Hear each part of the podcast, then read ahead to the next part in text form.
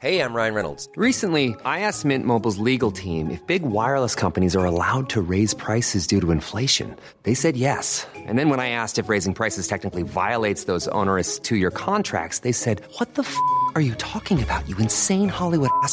So to recap, we're cutting the price of Mint Unlimited from $30 a month to just $15 a month. Give it a try at mintmobile.com slash switch. $45 upfront for three months plus taxes and fees. Promo rate for new customers for limited time. Unlimited more than 40 gigabytes per month. Slows. Full terms at mintmobile.com. Millions of people have lost weight with personalized plans from Noom. Like Evan, who can't stand salads and still lost 50 pounds. Salads generally for most people are the easy button, right? For me, that wasn't an option. I never really was a salad guy. That's just not who I am. But Noom worked for me. Get your personalized plan today at Noom.com. Real Noom user compensated to provide their story. In four weeks, the typical Noom user can expect to lose one to two pounds per week. Individual results may vary. Sur Facebook, CJMD 96.9 Lévis.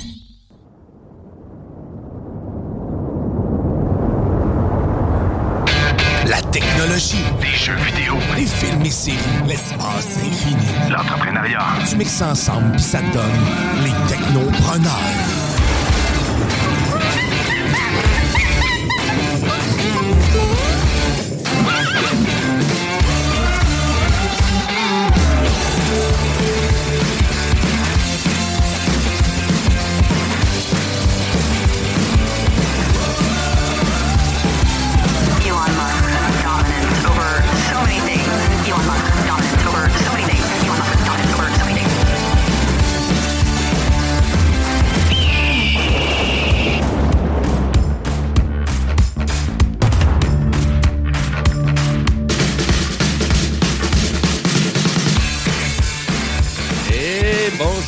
CJMD, bonjour Lévi, bonjour tout le monde. J'espère que vous allez bien en ce 5 mars 2023. Il est 13h02 et c'est les technopreneurs qui sont en onde jusqu'à 15h sur votre radio préférée, votre 96.9 CJMD, votre alternative radiophonique. Et aujourd'hui, au Technopreneurs, une émission remplie de technologie, de chroniques et, et aussi d'entrepreneuriat parce qu'aujourd'hui, on va recevoir William Barry et Robin Dubé de Tambour Café pour euh, finalement notre concours face au dragon qu'on vous avait euh, discuté la semaine dernière. Donc, euh, on, commence ça, on commence les entrevues de face au dragon. On vous en parle un petit peu plus tard dans l'émission aujourd'hui. Je vais vous présenter ma belle gang avec qui que je fais les technopreneurs chaque dimanche. On va commencer avec le metteur en ondes officiel, Monsieur Jean-Samuel Corriveau. Salut, JS. Bon matin, bon matin. Bon matin, comment ça Bon va? après-midi plutôt. Désolé, désolé, désolé. Ça va super bien. Il fait Ouais. beau, il fait beau. Fait beau. Vous êtes tous chaud. beaux aussi. Il fait chaud. Mais oui, ça, ça fait des petites chaleurs. Le printemps s'en vient. Ça, ça, ça arrive. C'est le fun, Ouais. exactement. Et, euh, good, ben merci, merci d'être là, la mise en onde. Euh, et on a aussi notre zélé de l'atelier, Monsieur Guillaume Bouchard. Salut Guillaume. Hello, hello. Comment ça va? Ça va bien, ça va bien, ça va bien. Euh, écoute, euh, de ce temps-ci là, c'est fou là. Euh, moi, j'ai fait mes chroniques, mais je suis, on pourrait dire. dans jusqu'au coude, dans ChatGPT. Je m'excuse, mais c'est sur les lèvres de tout le monde présentement. On n'en parlera pas tant que ça. On n'en parlera pas vraiment aujourd'hui, mais ça me tentait d'en faire un petit mot quand même. Et qu'est-ce que j'ai vu hier soir? Chris Rock. Je vous en parle tantôt. Chris Rock. euh, ouais, oui, ok, le spécial qu'il y avait sur Netflix. Oui. T'étais stagiaire Selective hier dans une ferme, hein? Ah, oui, c'est vrai. C'est vrai, j'ai été stagiaire hier dans une ferme. Ah, ok, ben oui. Là, c'est ça, c'est Kevin, c'est la ferme à Kevin. Salut Kevin. Yes, salut. Donc, t'as apporté, t'avais besoin de sous-traitance hier dans ta ferme? Ouais, j'avais besoin de sous-traitance. Puis euh, Guillaume s'est offert. Ça m'a fait plaisir. Ça a-tu bien été ou. euh, Ouais, quand même. Yes. Ouais, Ça a passé vite. À À part part que, que- toutes les veaux, ils ont sacré le camp. Non, mais été. mon manteau, il sent encore, par exemple. là. Le, le- le reste de mon linge, je l'ai lavé, c'est correct. Mais le manteau, il sent encore. Même mes bottes aussi. C'est vraiment drôle. C'est un peu comme un subway, une ferme. Ben, du moins que tu Ah rentres ouais, là. euh, ouais. Non, plus comme genre, euh, la, voyons, euh, comment ça s'appelait donc, la, la- la- la- la friterie, là, la, la belle province. Quand tu rentres là, Ouais. tu ressors de là, tu sens patate frite pendant trois semaines. Terrible, un peu comme. euh, ouais, certains restos, là, c'est assez, c'est assez fort. même pas besoin de toucher ou d'être. Juste rentré dedans. L'odeur colle. Ah ouais, ça s'est imprégné dans mon manteau. Va falloir que je le lave, j'aurais pas le choix. Ah, même chose. euh, Un de mes oncles euh, en Beauce, euh, même, même chose. Mais c'était vraiment, Instantané. c'était vraiment le fun, là, les, dans le fond, de, de- de côtoyer toutes ces, ces belles bêtes-là. là. Excellent. Et euh, Kevin, as-tu une chronique pour nous aujourd'hui? Euh, Non, je fais juste de la co-animation. T'es là pour jaser. Je suis là pour jaser. Tu, tu nous déranges quand tu veux. Et euh, ben, de mon côté, moi, ma chronique Jimbo Tech, euh, ben, on va jaser des sorties de jeux euh, qui s'en viennent parce qu'il s'en en vient, là, du gaming. Là, il arrive vraiment des gros jeux.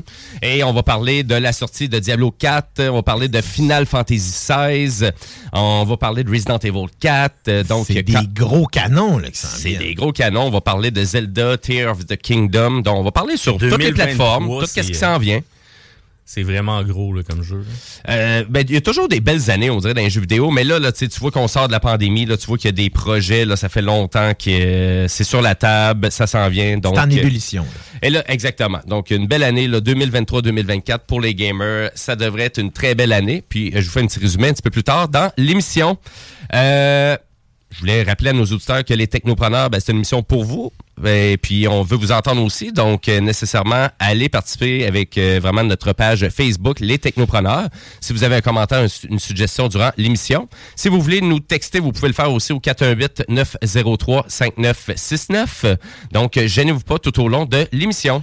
Dès 15h aujourd'hui, c'est une nouvelle édition du Bingo à CGMD. Seulement 11,75 pour les cartes, jusqu'à 3000 en prix, sans oublier tous les autres prix qui sont tirés un petit peu là, voyons, tout au long euh, de, de l'émission. De toute façon, si vous voulez toutes les infos, c'est 969fm.ca. Oubliez pas aussi qu'il y a maintenant un point de collecte pour vos prix à Québec, qui est sur euh, le boulevard euh, Lormière, si je me trompe pas, au Oui. euh, dépanneur juste en face là, euh, du, de, voyons, entre autres du Tanguay, euh, du IGA, puis tout ça qui est là juste sur Lormière sur le coin. Oui, oui, c'est ça. Donc, pour les gens de la Rive-Nord, là, si vous si on avait un petit, une petite hésitation à participer au bingo de CGMD, là, ben, c'est super facile pour ça. Donc, on, vous allez pouvoir aller récupérer votre prix à cet endroit-là. Là-dessus, je pense qu'on est prêt? Yes. Ben, donc, on commence en actualité technologique.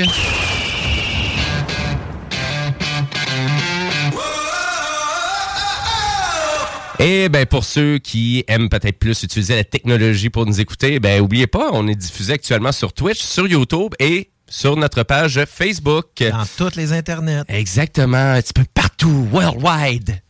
Et, euh, et là-dessus, ben, on va commencer avec euh, une nouvelle gamme de téléviseurs euh, qui est annoncée par Sony cette semaine.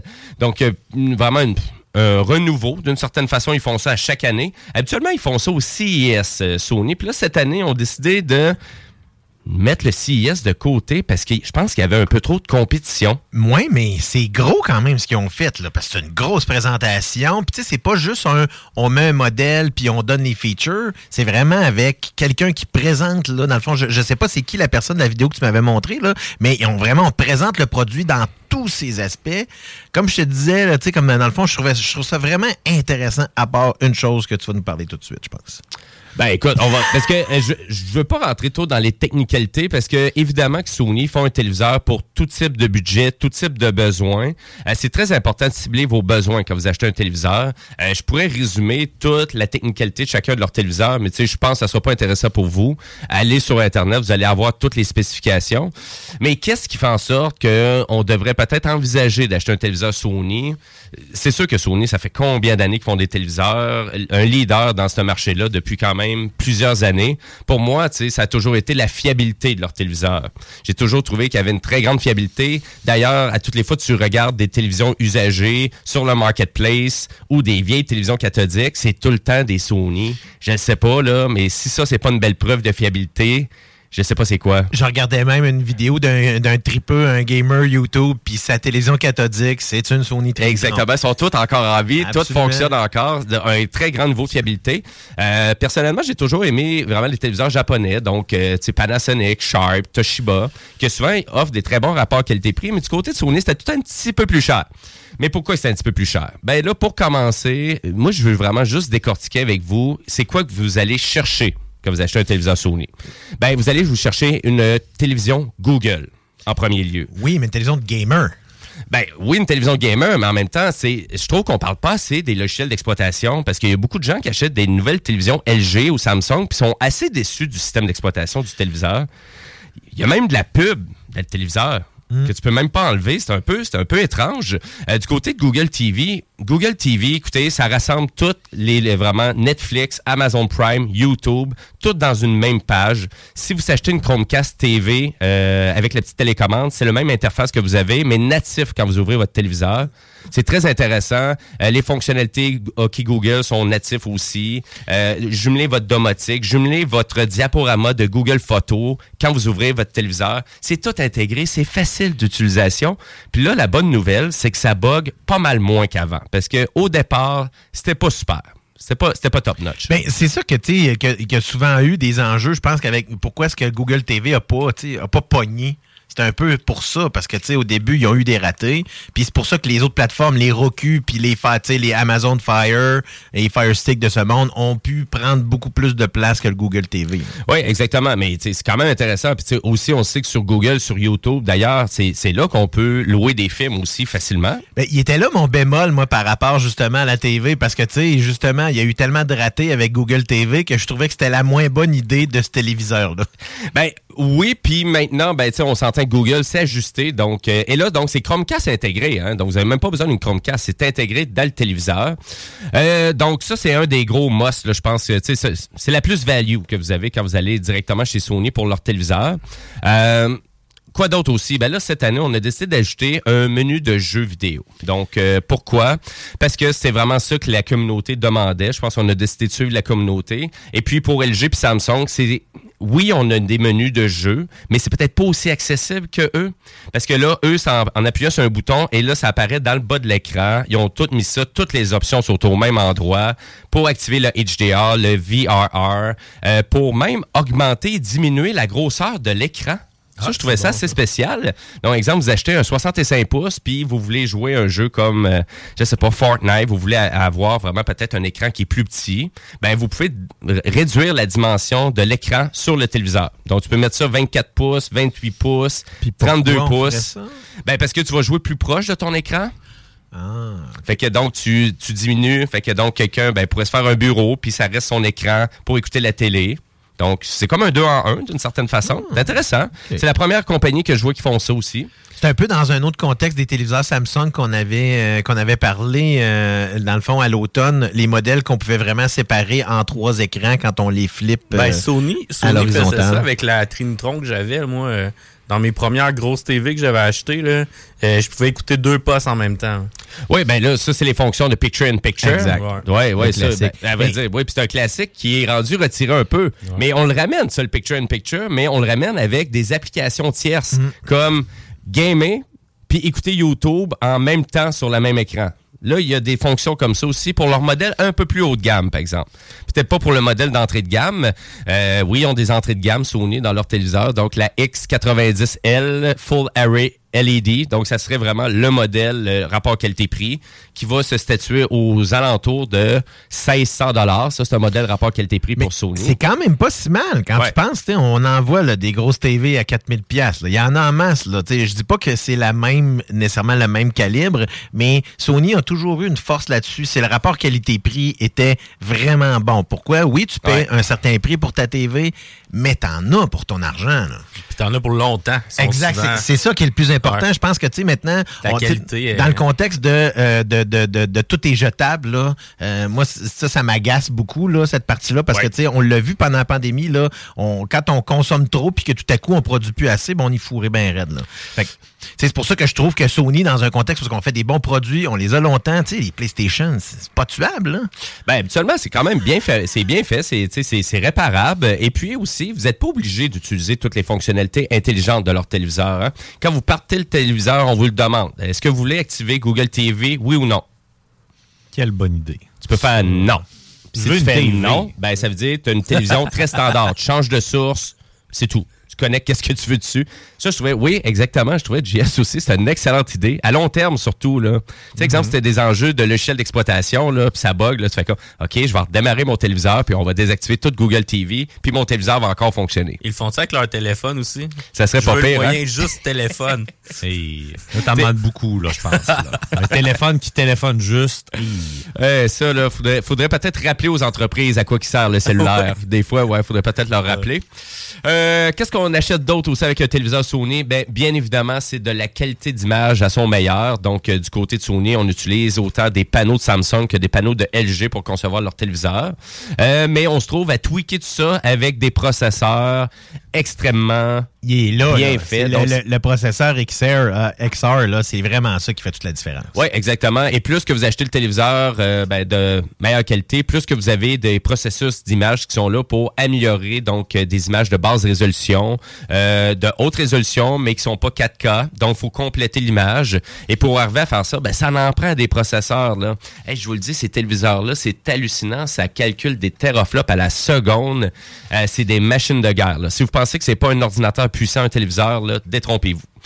Euh, donc, tranquillement, pas vite, c'est à peu près ça qu'on va chercher avec euh, des téléviseurs Sony. Là, bien évidemment, si vous avez d'autres bébelles de Sony chez vous, vous allez comprendre que vous allez pouvoir jumeler ça plus facilement avec votre récepteur audio, votre cinéma maison, votre barre de son. Votre PS5. Euh, euh, votre PS5 aussi. D'ailleurs, il y a deux modes dédiés pour la PS5. euh, Donc, du auto mapping HDR, donc pour s'assurer que souvent en, en- euh, je vous dis, en profondeur, ça travaille mieux que si vraiment on n'utilise pas ce processus-là. Ça fait une belle différence quand même de qu'est-ce qu'on a vu comme des jeux comme Gran Turismo 7 euh, ou des jeux vraiment qui utilisent là, beaucoup de euh, la luminosité là, en temps réel dans les jeux.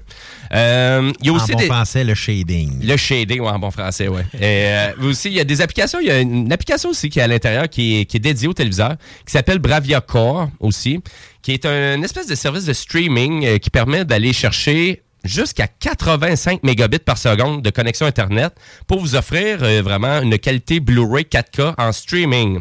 Donc, comparé à Netflix euh, qui va offrir à peu près du 5 à 10 mégabits par seconde pour la meilleure qualité 4K, ben là, ça, vous allez directement comme si on achète le Blu-ray 4K au magasin qui coûte 50 Donc, vous êtes capable, tu sais, parce que là, je suis là, c'est qui qui achète ça encore des Blu-ray 4K? euh?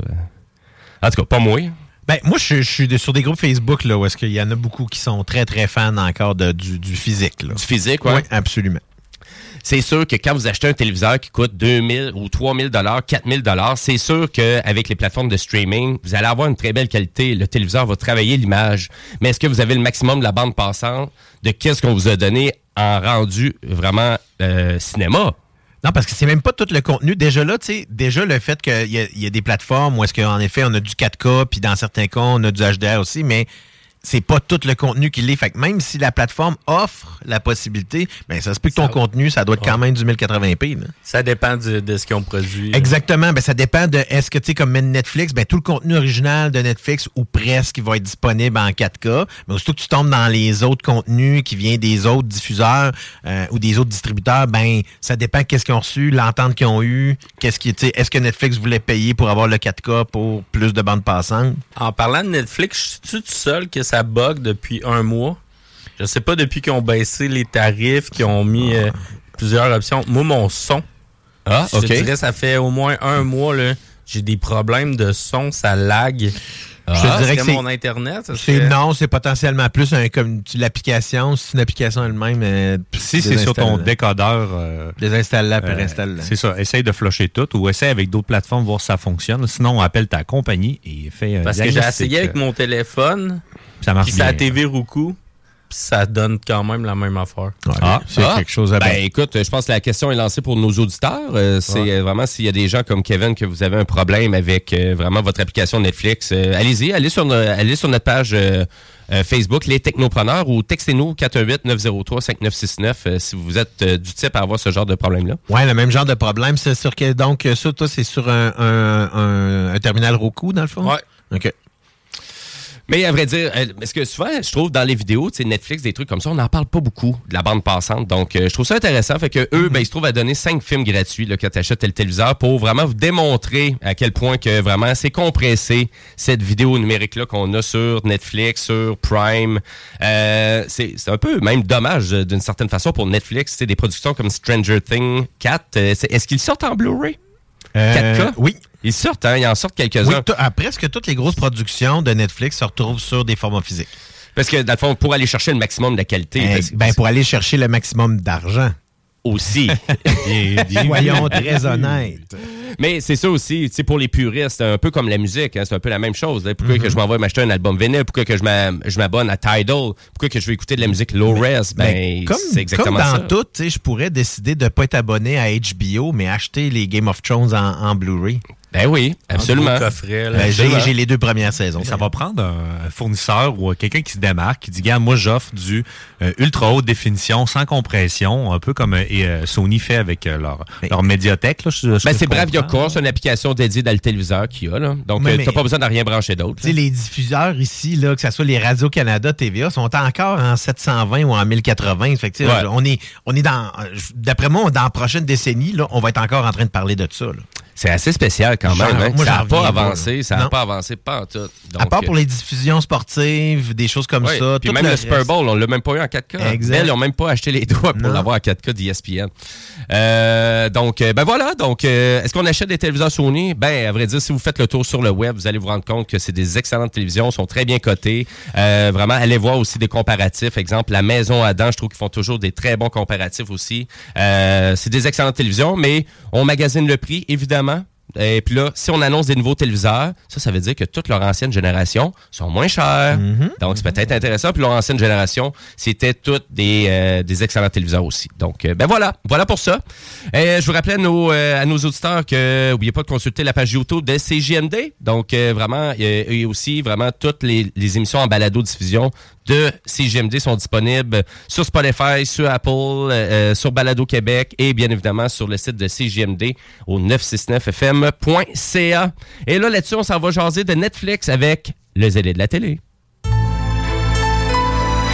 Guillaume Bouchard, dans le rôle du zélé de la télé. salut les gars, faut que je parle de. En fait, qui sortent sur Netflix, ça fait J'écoute pas beaucoup de séries documentaires normalement, mais j'ai découvert sur Netflix. Et là, le zélé de la télé, euh, on, on retourne un peu en arrière aujourd'hui. là. Ben, en fait, on retourne en arrière et on regarde en avant. Oh, ah, c'est bien dit ça. C'est hein, c'est vraiment capoté. C'est pas Wow. Ah, t'es oui, absolument. aujourd'hui. Parce que euh, je veux vous parler de ben évidemment c'est Netflix là euh, qui euh, qui est au centre de ma chronique aujourd'hui OK. parce que les deux contenus euh, s'y retrouvent. Je vous parlais dans le fond de euh, hein, c'est drôle, j'ai marqué Chris Rocker alors que c'est Chris Rock. Mais tu veux commencer avec une série québécoise Oui, qui en est fait, sur Netflix. Oui, 19-2, alors, euh, qui Wow. a déjà été, euh, 19-2, la série québécoise qui met en vedette, euh, euh, dans le fond, euh, Réal Bossé et Claude Legault, euh, évidemment, qui non, non seulement sont les têtes d'affiche, mais les scénaristes, les idéateurs principaux, ils ont écrit tous les épisodes, ou presque, je pense, euh, et c'est réalisé d'une main de maître par Daniel Gros, alias Pods. Pods. Euh, donc, si vous avez jamais vu 19-2, éduquez-vous. C'est, selon moi, la meilleure série québécoise. Elle est top, hein? Elle est vraiment, parce que, tu sais, c'est vraiment, premièrement, tu sais, elle n'a pas été acclamée, là, pour rien. Elle a gagné de multiples Gémeaux. Euh, tu sais, c'est vraiment, ce que je trouve intéressant, c'est que les personnages principaux de la série sont vraiment, ils ont tout un sens de l'humour ultra aiguisé. Mais on dirait que c'est ça qui les aide à faire face à leur travail puis leur vie personnelle. Parce que 19-2, c'est euh, vraiment une série qui, euh, qui parle de la vie quotidienne des policiers à Montréal dans leur travail, mais aussi dans leur vie personnelle.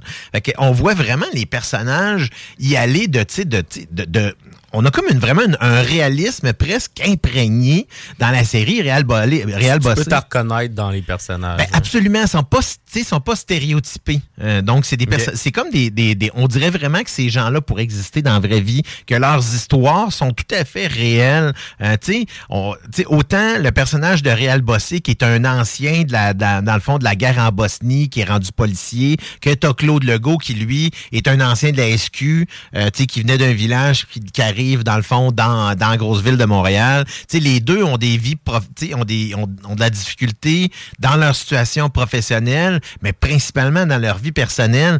Puis on rentre vraiment loin là-dedans. A- à c'est quel point que ça a un impact sur le, le travail puis la vie personnelle? Absolument, parce que là, on voit toutes sortes de personnages, tu comme, euh, dans le fond, comme le... le, le, le, le, euh, là, je- juste parce qu'il m'échappe, là, je voulais en parler, mais ça reste quand même que, tu sais, tous les personnages ont, ont, ont une, une importance, puis ont une tridimensionnalité. Tu sais, c'est pas juste, euh, on est, on fait pas juste face à des personnages vides, euh, tu sais, qui ont juste un degré. Il y a vraiment beau, tu sais, il y a vraiment un deuxième degré très imprégné dans. euh, dans la série 19-2. Puis c'est ce que je trouve le plus intéressant. Je vous la recommande là, à, à 10-20 fois. Là, je vous dis, peu importe ce que vous êtes en train d'écouter présentement, arrêtez ça.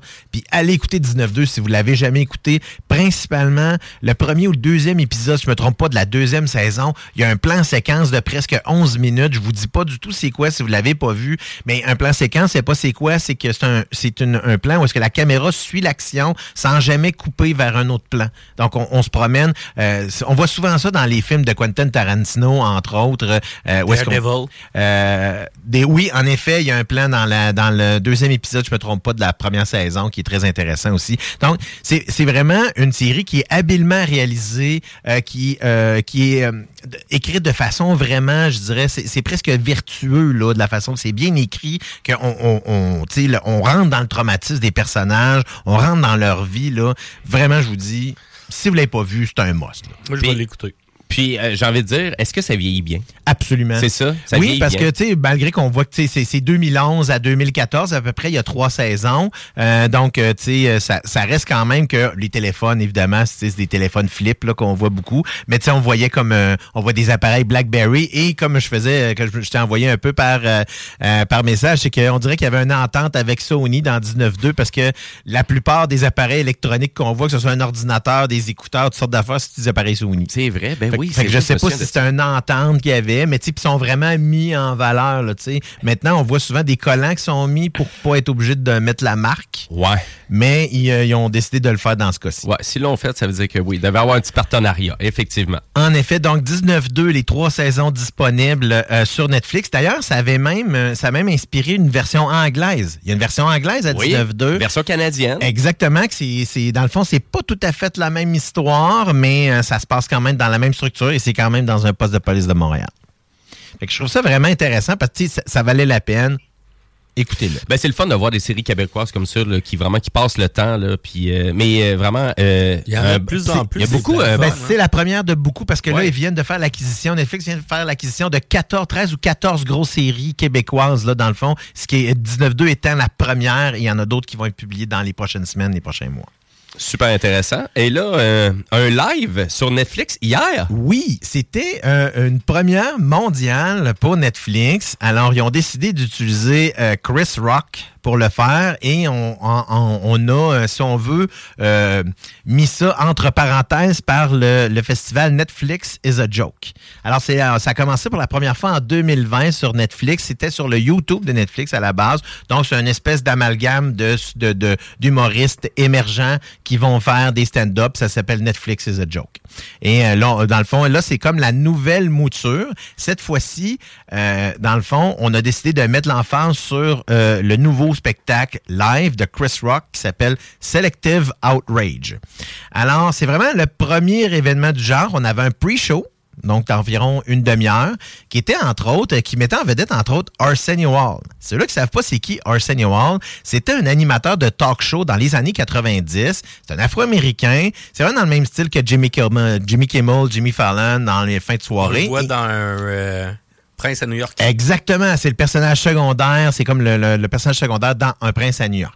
Et euh, dans le fond, euh, dans le, le- et c'est lui qui a introduit pour la première fois Chris Rock à la télévision dans son spectacle, euh, dans son dans son show à lui. Et donc c'est lui qui l'a également introduit dans euh, lorsque lors- lorsqu'il a présenté lorsque Chris Rock a commencé son numéro. Donc il y avait quelques petites euh, quelques petits stand-up juste avant et il y avait comme deux versions. Donc euh, la, partie euh, où est-ce que était euh, euh, où est-ce qu'était Arsenio Hall et une autre partie, c'est ça ça se passait à Los Angeles dans le Comedy Club qui servait un peu d'après moi de tampon. Tu sais, si je vais au niveau euh, je pense plus au niveau technique là. D'après moi, c'était le tampon. Si jamais ça marchait pas au niveau du live, parce que euh, Chris Rock lui-même se trouvait à Baltimore, dans l'État du Maryland. Euh, donc, c'est là où est-ce qu'il donnait son show.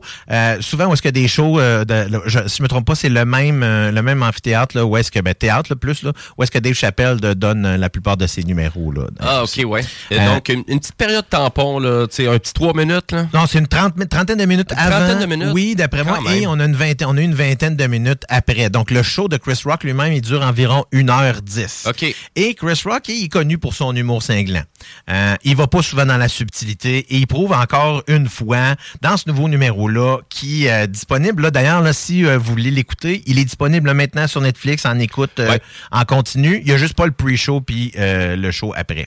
Alors, que ça soit en passant par Subaru, dans le fond, en, l'avortement, les pantalons de yoga trop chers de Lululemon ou même le mouvement woke, Roke, il va d'un jab par ici, d'un droite par là, puis finit avec un uppercut, puis celui-là, c'est la tristement célèbre gifle qu'il a reçu de Will Smith l'année dernière. Je m'en allais justement faire une joke là-dessus, puis là... Ben c'est exactement, c'est pour ça que j'ai fait tout ça dans le fond. Est-ce que euh, faut, c'est pour ceux-là qui étaient peut-être pas là l'année passée, euh, lors de la dernière cérémonie des Oscars en mars 2022, euh, après un commentaire de Chris Rock sur la femme de Will Smith, Will Smith s'est levé et il est allé gifler très fortement, euh, euh, voyons Chris Rock au visage. Et euh, il C'est marquant, ce moment-là. C'est tellement Ah, marquant. ouais. Toutes les fois, tu le regardes, tu fais comme. absolument, mais là, sur repeat. il, il était-tu émotionnel? Oui, mais là, euh, je vous dis qu'il se gâte, euh, Chris Rock. Et Il en fait de l'argent. Oh! il a décidé que, tu sais, c'est là qu'il allait, euh, dans le fond, régler ses comptes. Et Oh. il règle les comptes. Oh. Je, je, veux- je, je veux pas, donner toute l'information aux auditeurs parce que ça vaut vraiment la peine, euh, je pense, de, de constater ça parce qu'il répond directement aux événements et il envoie une belle batch de fiel en passant. Ben, il fait ben. Ben, tu sais, je vous donne Pourquoi juste pas? un exemple. il y a pas grand-chose à se reprocher, Je vous donne lui, juste un exemple. Le monde, on peut arrêter de lui demander si la claque avait fait mal. Ben, il dit oui, elle fait encore mal. Mhm. Il dit, écoute, lui, il a joué Mohamed Ali dans un film. Moi, j'ai joué, Pookie dans New Jack City. C'est pas toute la même affaire. Là.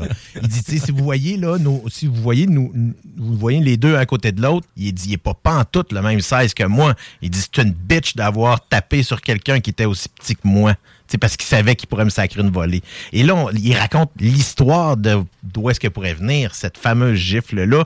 Parce que c'est peut-être pas juste le commentaire. Je vous laisse découvrir le reste. Vraiment, je vous le dis, c'est les dernières 10 minutes. Ça vous tente pas d'écouter le, le spectacle au complet. C'est Il a 10 gardé minutes, là, le à meilleur pour la fin. Netflix, alors ça s'appelle Selective Outrage. C'est un, il mentionne un peu d'ailleurs, il fait c'est ça, il dit les gens font souvent, euh, tu sais, ils sont, ils sont, ils s'enragent de façon sélective sur des choses, puis bizarrement laissent passer d'autres choses. Alors ça fait, c'est beaucoup ce qu'il traite dans ces euh, dans son spectacle. Je vous dirais, ça vaut la peine. C'est très énergique. Euh, on voit que ça vient du cœur beaucoup. Ces spectacles sont pas mal tous comme ça.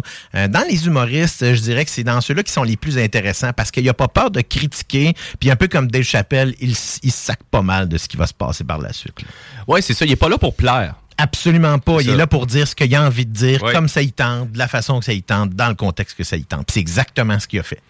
Ben, super intéressant. Vendu, euh, vendu pour les deux, euh, je te dirais, sur Netflix en plus. Absolument. Euh, juste pour terminer rapidement, ceux-là qui étaient pas au courant, ben The Mandalorian saison 3 est, mettent, dans, ok, est commencé sur Netflix depuis mercredi dernier. Premier épisode est sorti, le deuxième va être sorti la semaine prochaine.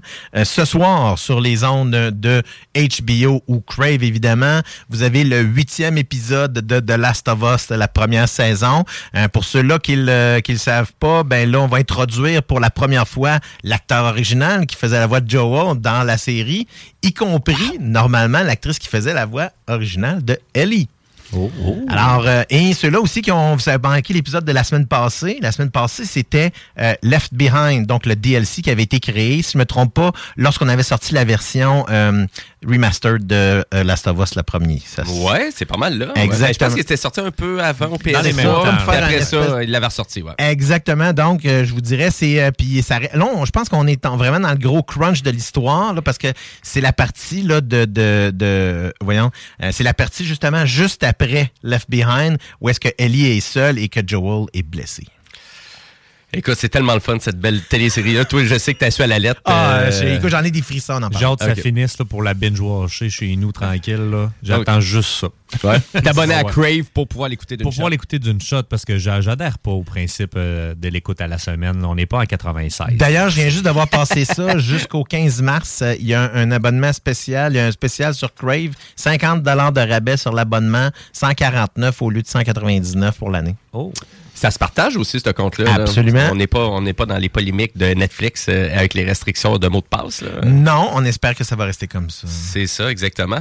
Et puis, pour euh, vraiment le spécial de Netflix, c'était leur première diffusion en direct. hein? Oui, absolument. C'est ça, euh, c'est la première fois et c'était diffusé mondialement. Donc, sur Netflix, partout dans le monde, euh, dans le fond. euh, et et l'heure était l'heure normale de l'Est, qui était... euh, ben là, on est... ouais, l'heure normale de l'Est, parce que l'heure avancée, c'est l'été. Oui. Donc, l'heure normale de l'Est, là, euh, ce qu'on appelle le GMT moins 5. Donc, il s'était diffusé à 22 heures hier. En fait, ça a commencé dans le coin de 9h30, le pre-show. Et ça s'est terminé dans les environs de 11h30, là, avec le post-show. Ben, en tout cas, c'est c'est assez capoté que toutes ces plateformes de streaming-là vraiment reviennent avec du live. Là. Tu sais, vraiment Disney+. Je trouve ça vraiment intéressant. Comme tu dis, dans le fond, on en parlait en début, euh, d'onde, en début Ouais. de show. Disney Plus qui le fait avec, euh, entre autres, Dancing with the Stars, qui est diffusé en live à toutes les semaines sur Disney Plus. Les spectacles de musique. Oui, On aussi. avait eu Elton John. Oui, Elton. John. Et puis, euh, il y a eu The Weeknd là, qui est passé sur HBO Moi, ça euh, me le fait week-end peur. là. On ramène les annonces, on ramène les lives, on s'en retourne vers la télé. C'est vrai, hein? là. Ben oui, mais ça reste quand même la télévision 2.0. Ça reste que ce qui est bien, c'est que là, on n'est pas pris dans un abonnement annuel. On peut faire ce qu'on veut dans le contexte qu'on veut. Mais c'est vrai, Kev, euh, t'as vraiment t'amènes un bon point. C'est sûr qu'on le- on le voit, là. C'est en train de transitionner, c'est en train de se merger, tout ça. là. Désolé pour les beaux, euh, les beaux termes français. Mais euh, ouais, effectivement. Donc, euh, puis nous, ben, aux technopreneurs, ben, on vous enjase, puis on vous tient au courant de tout ça. Donc, Yes. euh, voilà. Merci beaucoup, le zélé de télé. Et là-dessus, ben, nous, on va aller à une pause publicitaire. Oubliez pas que c'est le fameux bingo à 15h sur les ondes de CGMD chaque dimanche. Au total, c'est 3000 en prix qu'on fait tirer. Pour une participation euh, vraiment au coût de 11,75 pour une carte de jeu, c'est quand même pas trop cher et encourager, ben finalement, de jouer au bingo, c'est d'encourager votre station préférée, c'est JMD. Et pour tous les détails, ben allez sur le site internet au 969fm.ca. Et d'ailleurs, c'est diffusé sur YouTube, ce beau bingo-là. Après la pause, on va jaser du, euh, ben, du Salon mondial de la téléphonie mobile, qui, vraiment, qui a commencé lundi dernier à Barcelone. Donc, on va parler de Nokia qui se lance dans un téléphone intelligent réparable, assez capoté.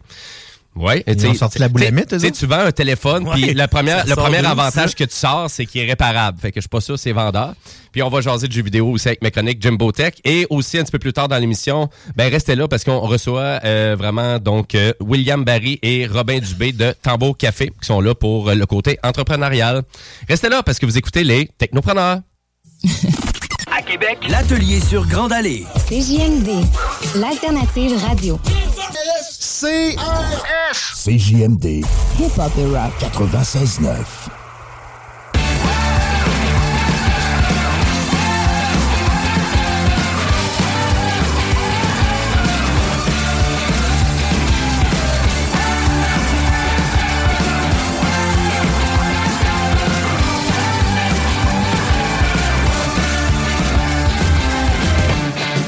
Et oui, vous êtes de retour au Technopreneur en ce dimanche 5 mars 2023, il est 13h39. Et oui, pour une fois, on a un petit bloc de publicité, c'est le fun, ça n'a pas duré bien ben longtemps, on aime ça.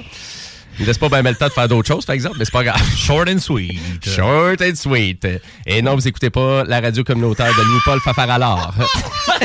À chaque fois. À chaque fois, je peux pas s'en capable, ça- empêcher, Guillaume. C'est tout le temps, man. Ça- à chaque fois qu'on vient en onde, j'ai tout le temps ça en Je te fais penser à ça. Vraiment. La prochaine fois, je vous le mets live là, sur le StreamYard. J'ai envie, je pense que je vais me faire un montage de ça. Et c'est Louis-Paul Fafrala. Et oui. Euh, au moins, j'espère Non, que. ça, c'est une tuile qui est décollée de plancher. Be- Fix it before the paper. Uh, pas peel quoi. off the paper before you fix on the floor. Ah, Excusez, c'est une tuile.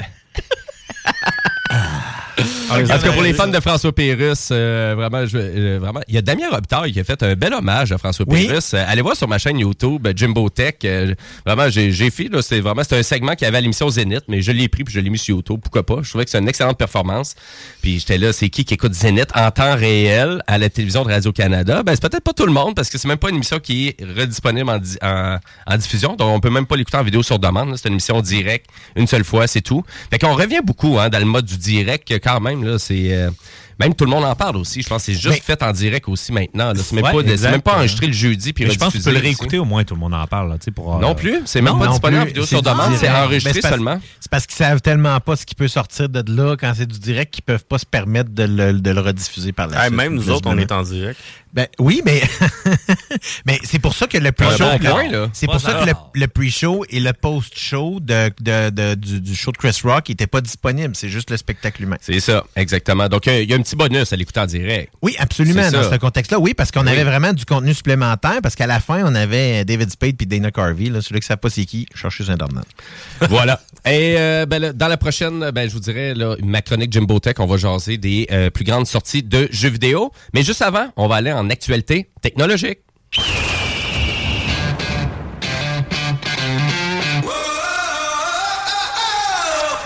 Et oubliez pas que l'émission Les Technopreneurs, ben, c'est aussi disponible sur les réseaux sociaux. Donc, vous pouvez aller sur la page Facebook euh, Les Technopreneurs sur le YouTube de CGMD. Donc, on diffuse toujours ça sur, euh, ben, même là, sur Twitch aussi. On fait ça sur Twitch aussi. Puis, je vais ajouter à la diffusion mon petit visage et c'est fait.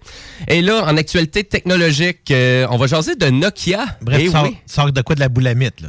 Oui, ben là, Nokia. Ben, écoute, ça fait un petit bout que c'est revenu quand même, Nokia, dans le marché euh, de la téléphonie mobile, mais pas ici en Amérique du Nord. Donc, euh, à vrai dire, je pense qu'on a essayé souvent. Là, je pense que on peut dire que Microsoft ont réellement raté leur achat de Nokia euh, en 2014. Euh, Donc, ils avaient acheté ça pour une somme euh, incroyable. Je pense que c'était 7 ou 8 milliards de dollars.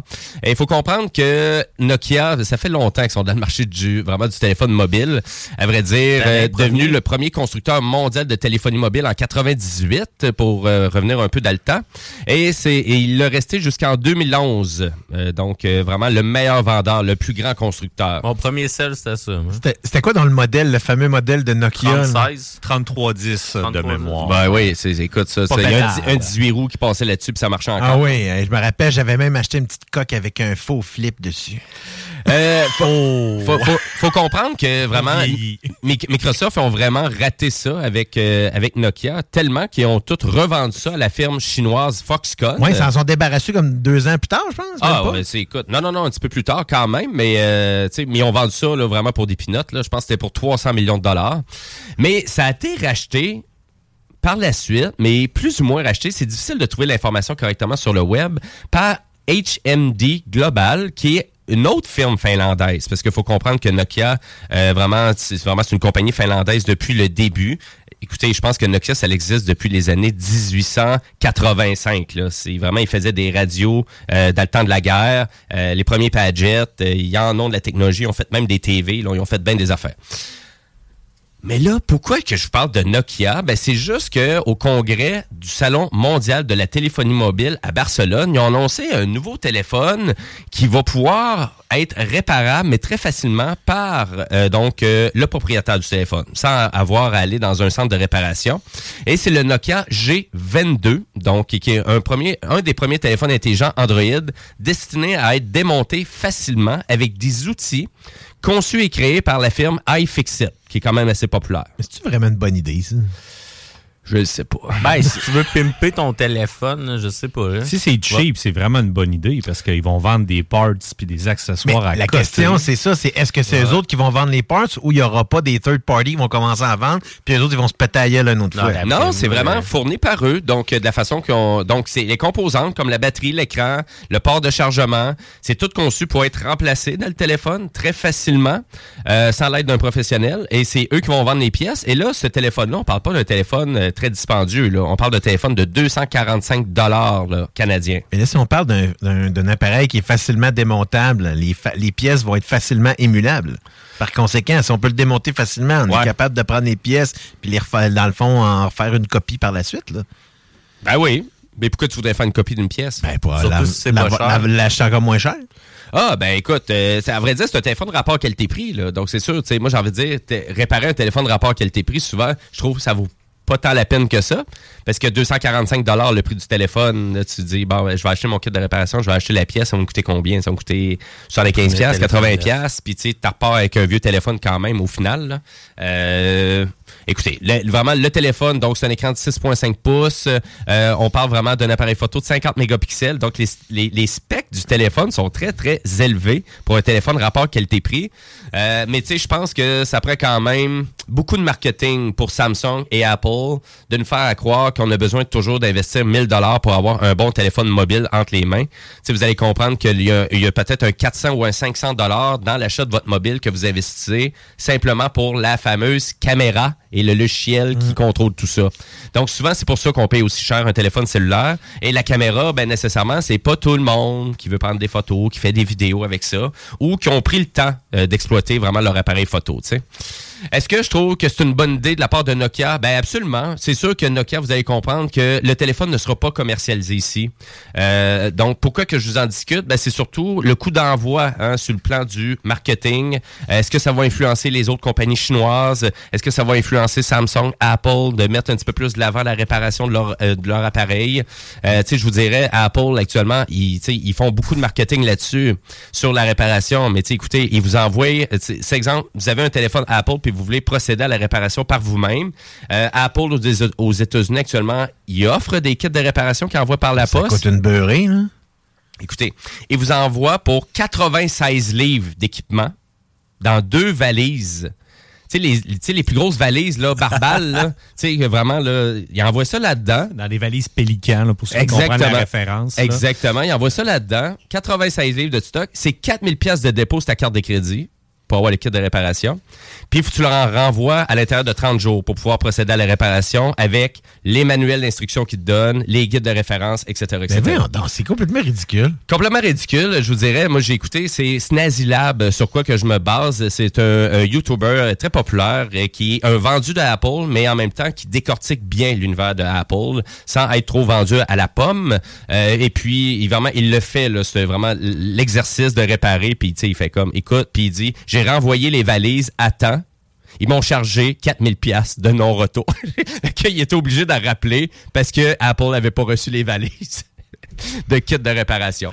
C'est assez spécial, mais tu sais, je pense qu'on n'est pas besoin d'aller là pour réparer un téléphone. Je pense juste que s'il est mieux conçu euh, pour la réparation, euh, tu sais, Apple, euh, avant, on pouvait enlever une batterie sur un équipement. En effet, là, à partir, à partir du iPhone 4 que ça a commencé, là, où est-ce que, la- dans le fond, l'appareil a commencé à être excessivement difficile à démonter. Là.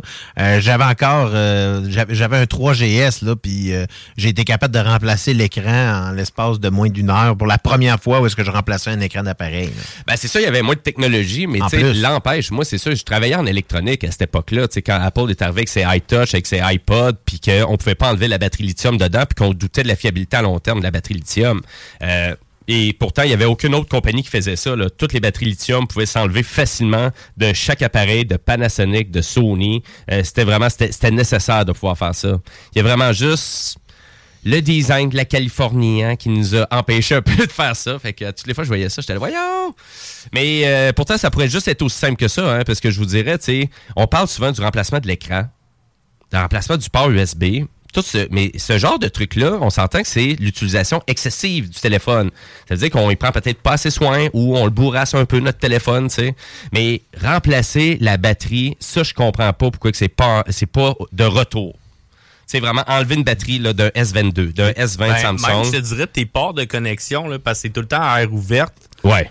Puis, euh, tu Il se remplit un de coton. donné- Ouais, c'est ça. Ouais. C'est ça.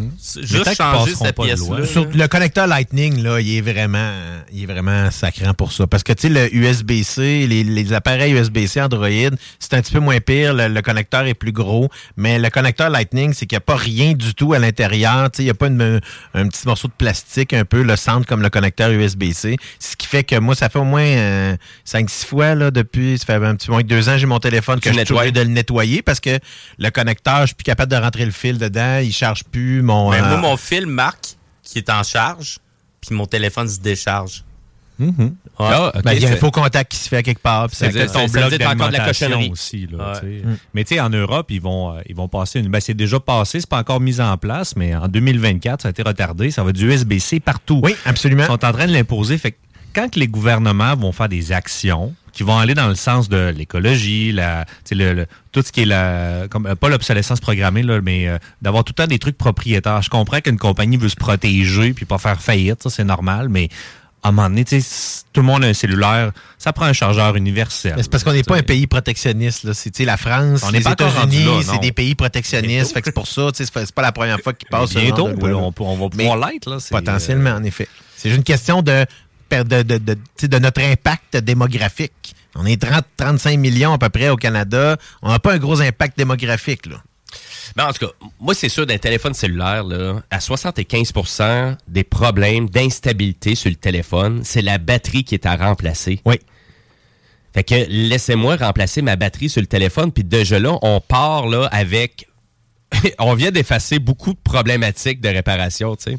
Tu sais, ça serait tellement facile à faire. C'est facile de faire le téléphone puis d'enlever la batterie dans le téléphone. Puis tu sais, souvent, les gros enjeux des appareils qui sont sortis étaient souvent les batteries. Ça Et là, on pouvait pas les remplacer pour justement euh, rapidement remédier à la situation. Fait que, tu arrêtez de me dire que je vais pouvoir remplacer l'écran, remplacer ci. C'est pas ça. Je veux juste enlever la batterie puis la remettre une nouvelle dedans. C'est-tu possible de faire ça, s'il vous plaît? Un bon vieux Galaxy S3. Mais il y a une alternative à ça. là. Ben oui. Ils vendent des, Là encore. des cases batteries que tu peux rajouter avec ton téléphone. Mais là, tu te retrouves avec un plus gros téléphone. Ben exact, tu sais, fait que tu sais, on, on pallie au problème, mais on le règle pas. Ouais, c'est ça, exactement. Mais tu as un bon point, par exemple, parce que tu sais, souvent les gens vont pallier avec des trucs comme ça, mais tu sais, ça reste que ton logiciel d'exploitation pis tout, tu sais, le- le- vraiment le power supply principal de ton téléphone, c'est la batterie qui est connectée avec tout le, le processeur pis tout. Fait que ça va passer par là. Mais euh, j'ai hâte de voir à quel point que Nokia va pouvoir influencer donc peut-être le reste du marché. Mais au moins, ils se sont associés avec iFixit. Et d'ailleurs, Google ont on dit la même chose il y a quelques mois. Donc, ça avait associé avec iFixit aussi euh, pour amener tranquillement pas vite des standards de réparation pour leurs téléphones Pixel qui sont malheureusement assez difficilement réparables là, de ce que j'ai entendu sur le web. Mais quand tu y penses, là, principalement, pourquoi là, les grosses compagnies comme ça ont commencé à faire ça? Parce que tu sais, la pandémie, la pandémie a exacerbé les, les- les chaînes d'approvisionnement.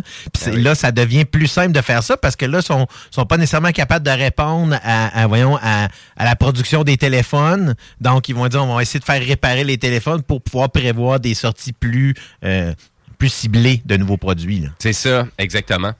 Donc, euh, ben voilà pour ça. Donc, euh, mais Nokia, euh, achetez pas ça non plus. Là, achetez pas de téléphone Nokia sur le web. Là, je vous garantis, ils seront pas compatibles Volti ici au Canada. Hein, de, vraiment de. Puis on va en bientôt technopreneur de ça, parce que le réseau euh, 3G évidemment va s'en aller bientôt là, au Canada. Donc, si vous achetez des téléphones Android chinois sur le web en ce moment, euh, vous n'êtes pas compatible Volti avec aucun opérateur canadien. Ça, ça veut dire que si vous achetez un téléphone flambant neuf euh, maintenant, euh, ça veut dire que dans un an, vous n'allez même pas être capable de faire des appels avec puis d'envoyer des textos.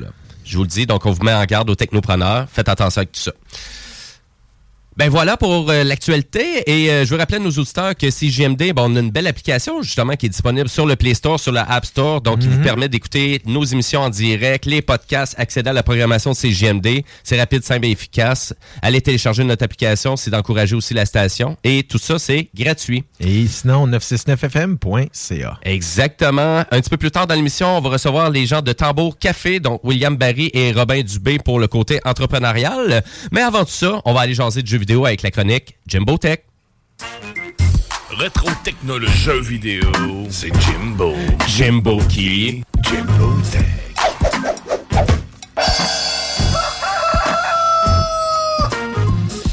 Jimbo. Eh, dans ma chronique Jimbo Tech, aujourd'hui, je veux vous faire euh, gaspiller de l'argent. Wouhou! Parce que je vais vous parler de tous les prochains jeux vidéo qui s'en viennent, euh, des gros, les, tu sais, les grosses boutures, là, les gros, les gros jeux, puis aussi des coups de cœur euh, personnels aussi. Mais on va commencer avec Final Fantasy XVI qui s'en vient euh, pour euh, le 22 juin prochain. Donc, euh, eh oui, euh, Final Fantasy XVI, euh, ben, c'est écoutez, on est rendu au 16e, fait qu'il faut que ça pogne. hein. C'est que- bon. C'est tout un univers. on a-tu, on a-tu des fans ici, là, dans Moi. le studio, là, de Final Fantasy? Moi. Ouais? Jusqu'au c'est- 7. Moi, c'est Final de jouer au 7. Ouais. Final 7, le remake était bon, hein? Oui, ben j'ai, j'ai, euh, je l'ai juste commencé, je l'ai jamais fait comme tel le remake, mais l'original, euh, je l'ai fait au moins deux ou trois fois facilement. Euh, à l'époque, dans le fond, sur le PlayStation 1. Si je me trompe pas. Ouais, euh, ouais, Final absolument. 7, sur le PlayStation 1. Puis euh, je l'ai refait euh, par la suite quand il était sorti, là, en- pas en version remake, mais en version numérique, Remasterisé. là. Exactement. Euh, puis euh, non, Maxime, c'est pas vrai. Euh, tout le monde care à propos de Final Fantasy XVI. C'est un de mes amis qui vient juste de me texter. Euh, à vrai dire, donc c'est exclusif PS5 seulement. Donc si vous avez une PS4, ça sort pas. Si vous avez une Xbox, ça sort pas là-dessus. Si vous avez un PC, ça ne sort même pas sur PC. Jimbo nous fait dépenser à chaque chronique. Achetez une PS5, ça là, finit ça là. prend une PS5. si vous voulez jouer à Final Fantasy XVI, ça vous prend une PS5. Et je pense que euh, et puis là, a bien des gens qui font comme ah ben c'est encore une manigance de Sony qui ont allé chercher une exclusivité de ça. Et pour les gens de Square, ils font juste dire que c'était la version qui priorisait, ils voulaient s'assurer que ça, ça soit canon. Et après ça, évidemment qu'on va faire des ports, mais le port sur PC il sortira pas de suite. Les gens de Square, ils sont concentrés sur la version PS5. Ils veulent s'assurer que ça, ça va rouler. Et je vous garantis que Sony, ça faisait longtemps qu'ils savaient que Final Fantasy, ça vend des PlayStation et d'aller chercher le petit edge avec Square, dans le financement aussi, puis dans la commercialisation de tout ça. Et ils l'ont bien fait, hein, parce que là, vraiment, d'après moi, ça va en faire vendre des PS5, ce jeu-là. De toute façon, de ce temps-ci, là, il y a, euh, on- dans le fond, je vois de plus en plus là, euh, des, euh, des, voyons, des publications sur mes différents, mes différents abonnements que j'ai, de, de voir des PlayStation qui sont disponibles là, assez régulièrement, soit dans un Costco, soit dans un Walmart, soit dans un Best Buy, ou carrément sur les différentes plateformes comme Amazon. Donc, c'est plus aussi difficile. Je dirais qu'en en l'espace de quelques semaines maximum, on est capable de se trouver une console maintenant. Vous pouvez en trouver facilement, oui, effectivement, parce que là, du côté PlayStation, le but, c'est de vendre au moins 1,5 million de consoles par mois. C'est à peu près ça. Et c'est ça qu'ils font, là, en ce moment. Voilà. Euh, un autre jeu que je trouve super intéressant, qui est très peu connu, c'est The Last Worker. Donc, euh, et moi, ce, ce jeu-là, je le suis depuis le début. Et là, la bonne nouvelle, c'est qu'il Normally, being a little extra might be a bit much, but not when it comes to healthcare. That's why United Healthcare's Health Protector Guard fixed indemnity insurance plans, underwritten by Golden Rule Insurance Company, supplement your primary plan so you manage out of pocket costs. Learn more at uh1.com. Millions of people have lost weight with personalized plans from Noom, like Evan, who can't stand salads and still lost 50 pounds. Salads, generally, for most people, are the easy button, right? For me, that wasn't an option. I never really was a salad guy. That's just not who I am. But Noom worked for me. Get your personalized plan today at Noom.com. Real Noom user compensated to provide their story. In four weeks, the typical Noom user can expect to lose one to two pounds per week. Individual results may vary. Sort le 30 mars prochain.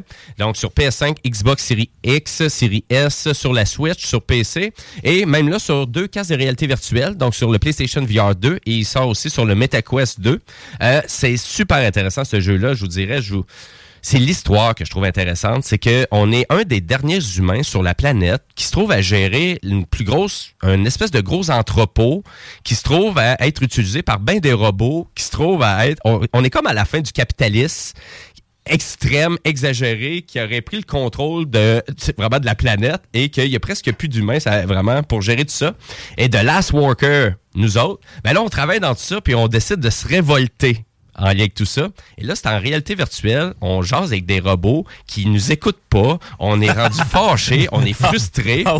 Et puis là, on, vraiment, on décide de, de vraiment de, de vouloir de sacrer tout ça dans les poubelles. Donc, on se révolte. Et c'est ça le jeu. Euh, puis là, on a même des acteurs euh, reliés à tout ça. Je trouve le jeu, l'histoire super intéressante. Moi, c'est l'originalité que j'aime dans les jeux. Puis là, je trouve que The Last Worker arrive avec ça. Et en version VR, euh, il y avait de l'air vraiment excellent. Donc, pour ceux qui ont MetaQuest 2, là, moi, je pense que ça va être un super jeu pour vous autres. Et puis, pour le PlayStation VR 2 aussi, ça va être une patch gratuite aussi qui va être offerte euh, sur le jeu si vous l'achetez version PS5.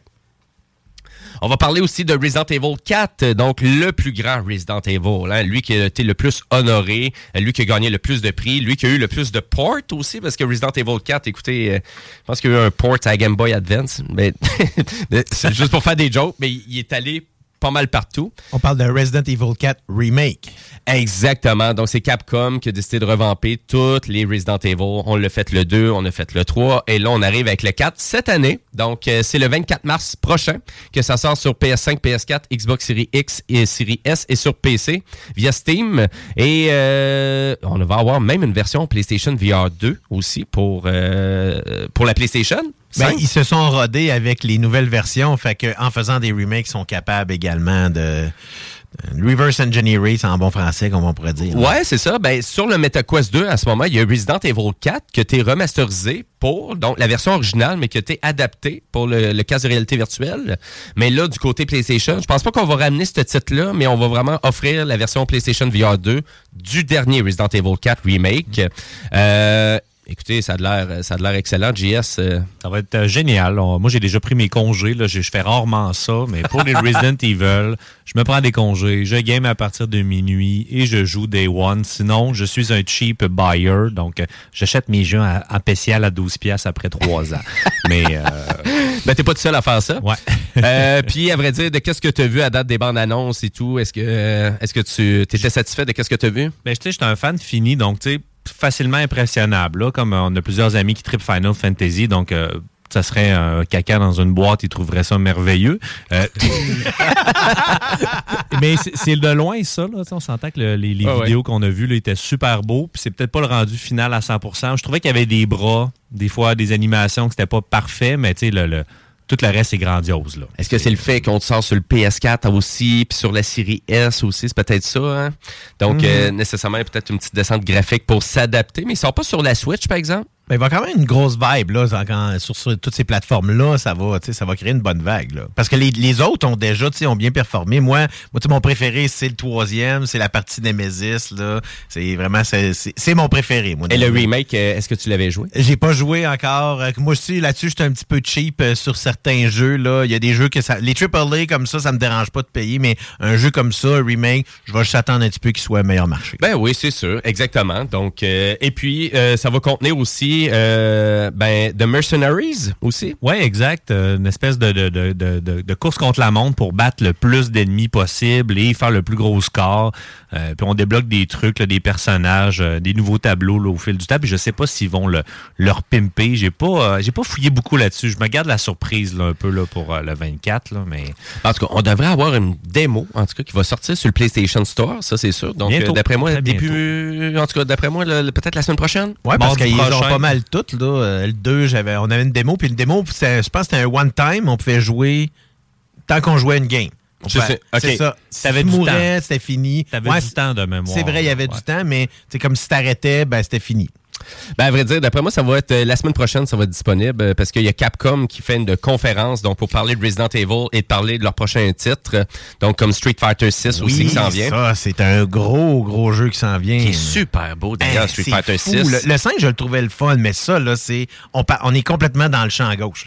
C'est funky, c'est les couleurs, euh, les effets qu'on a amenés, c'est vraiment, c'est capoté. Ça, ça sort début juin, hein, Street Fighter 6 d'ailleurs, ça s'en vient Les même. textures pis les ombrages sont vraiment plus intéressants. Ils ont, ils ont joué un petit peu plus là-dessus. On est un petit peu moins dans le 2D comme dans la, version du jeu. Là. Oui, absolument. Et euh, pour continuer ce, vraiment ce, marathon-là de sortie de jeu, euh, ben, pour ceux qui euh, veulent peut-être s'acheter une PS5 pour jouer à Hogwarts, Legacy, donc le jeu d'Harry Potter, le fameux jeu d'Harry Potter qui est très populaire, qui ont vendu 12 millions d'exemplaires d'ailleurs, on avait discuté la semaine dernière, ben, il s'en vient hein, sur le PS4, donc il va sortir le 4 avril, puis il s'en vient aussi sur la Switch, aussi, donc le 25 juillet prochain. Fait que là, je suis en train de me demander, je l'achète sur ma PS4 ou je l'achète sur ma Switch? Donc, euh, ben voilà. Puis, tu sais, pour ceux qui possèdent une Switch aussi, tu sais, vous savez qu'il y a Pikmin 4 aussi qui s'en vient pour euh, un petit Ben, peu moi, plus je vais tard vous dans l'année. parler de Hogwarts Legacy. Là. Je l'ai commandé pour, euh, pour avril. là. Ah ouais? OK. Ouais. Tu l'as précommandé, puis Mm-hmm. euh, tu vas le faire venir par Amazon ou. euh? Euh, non, sur, euh, sur la console direct. hein. Sur la Ok, ok, console tu l'as prétéléchargé, Au, au PS4. là. Ouais. Au PlayStation 4. Excellent. Et puis, euh, ben, pour ceux qui ont une Switch, je pense que vous attendez votre masterpiece Zelda Tears of the Kingdom. C'est le 12 mai. Préparez-vous. C'est le 12 mai, ça s'en vient. J'ai l'impression qu'il y a un paquet de monde qui verront pas beaucoup le soleil au printemps. Ça arrête Parce que de avec sortir les- pendant la pandémie, ça. Parce qu'avec tous ces gros jeux-là, puis là, c'est sans compter le un des, une des plus grosses sorties qui s'en vient de la part de, euh, voyons, de la, voyons, d'une des plus grosses franchises, je pense, dans les dans le jeu de genre, Diablo 4. Diablo 4, absolument. Donc, c'est le 6 juin prochain que c'est attendu. Euh, donc, euh, PS5, PS4, Xbox Series X, Xbox Series S et Xbox One. Euh, puis, vraiment, pour les gens qui vont vouloir profiter de tout ça, là, vous allez avoir le 24 au 26 mars prochain. Euh, donc, vous allez avoir la bêta qui va être disponible euh, sur à peu près toutes les consoles console et même sur PC. Euh, Est-ce qu'on a besoin vraiment de présenter Diablo?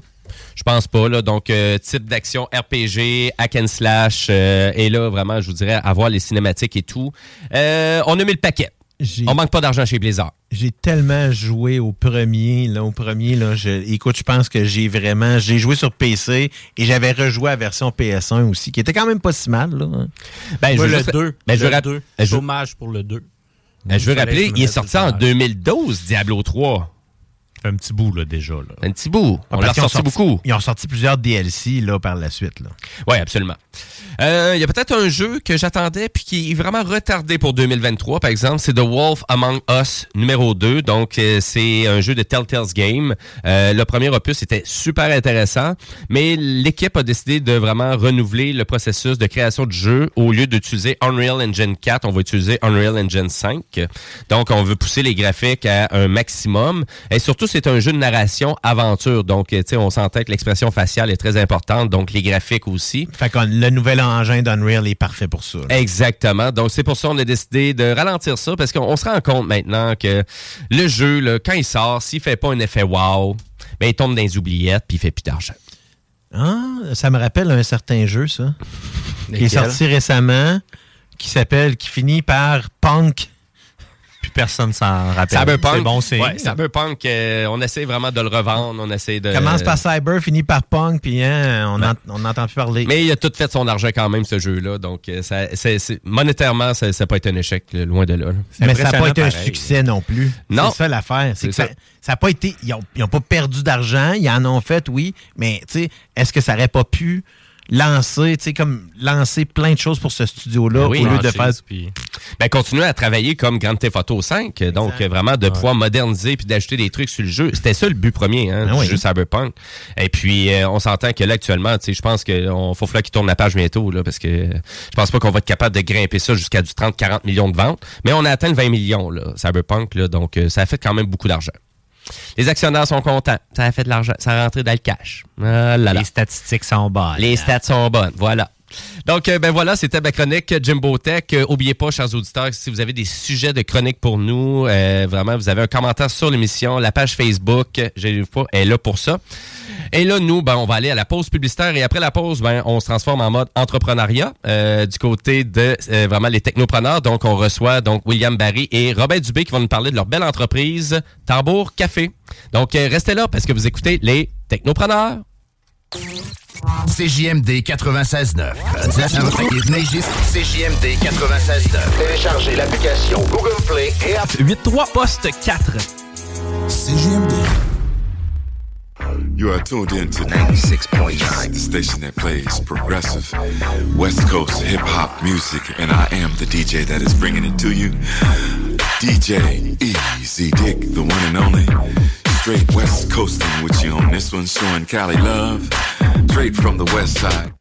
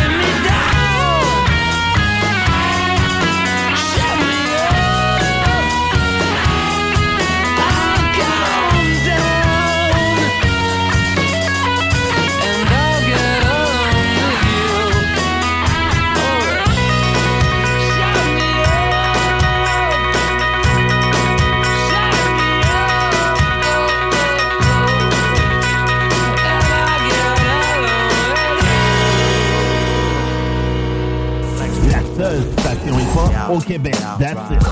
CJMD. I like the way you work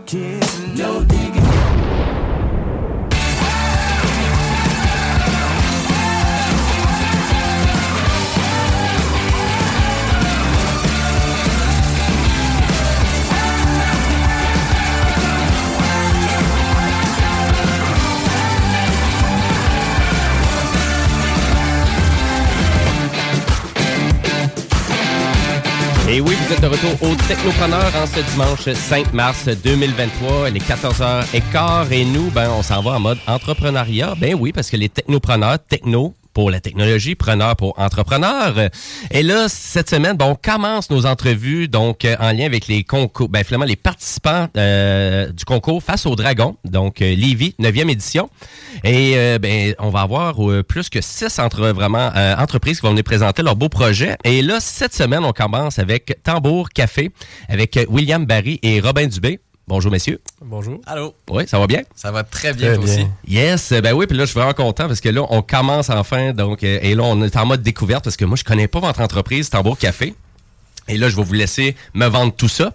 Euh, parce que là, en plus, nous, on fait tirer une belle bourse euh, vraiment de publicité là, en lien avec euh, le concours Face au Dragon. Donc, on fait tirer 500 dollars de publicité sur, euh, sur nos zones. Donc, on vous souhaite bonne chance pour ça. Et on aimerait ça savoir, là, c'est quoi Tambour Café? Donc, euh, présentez-nous votre entreprise.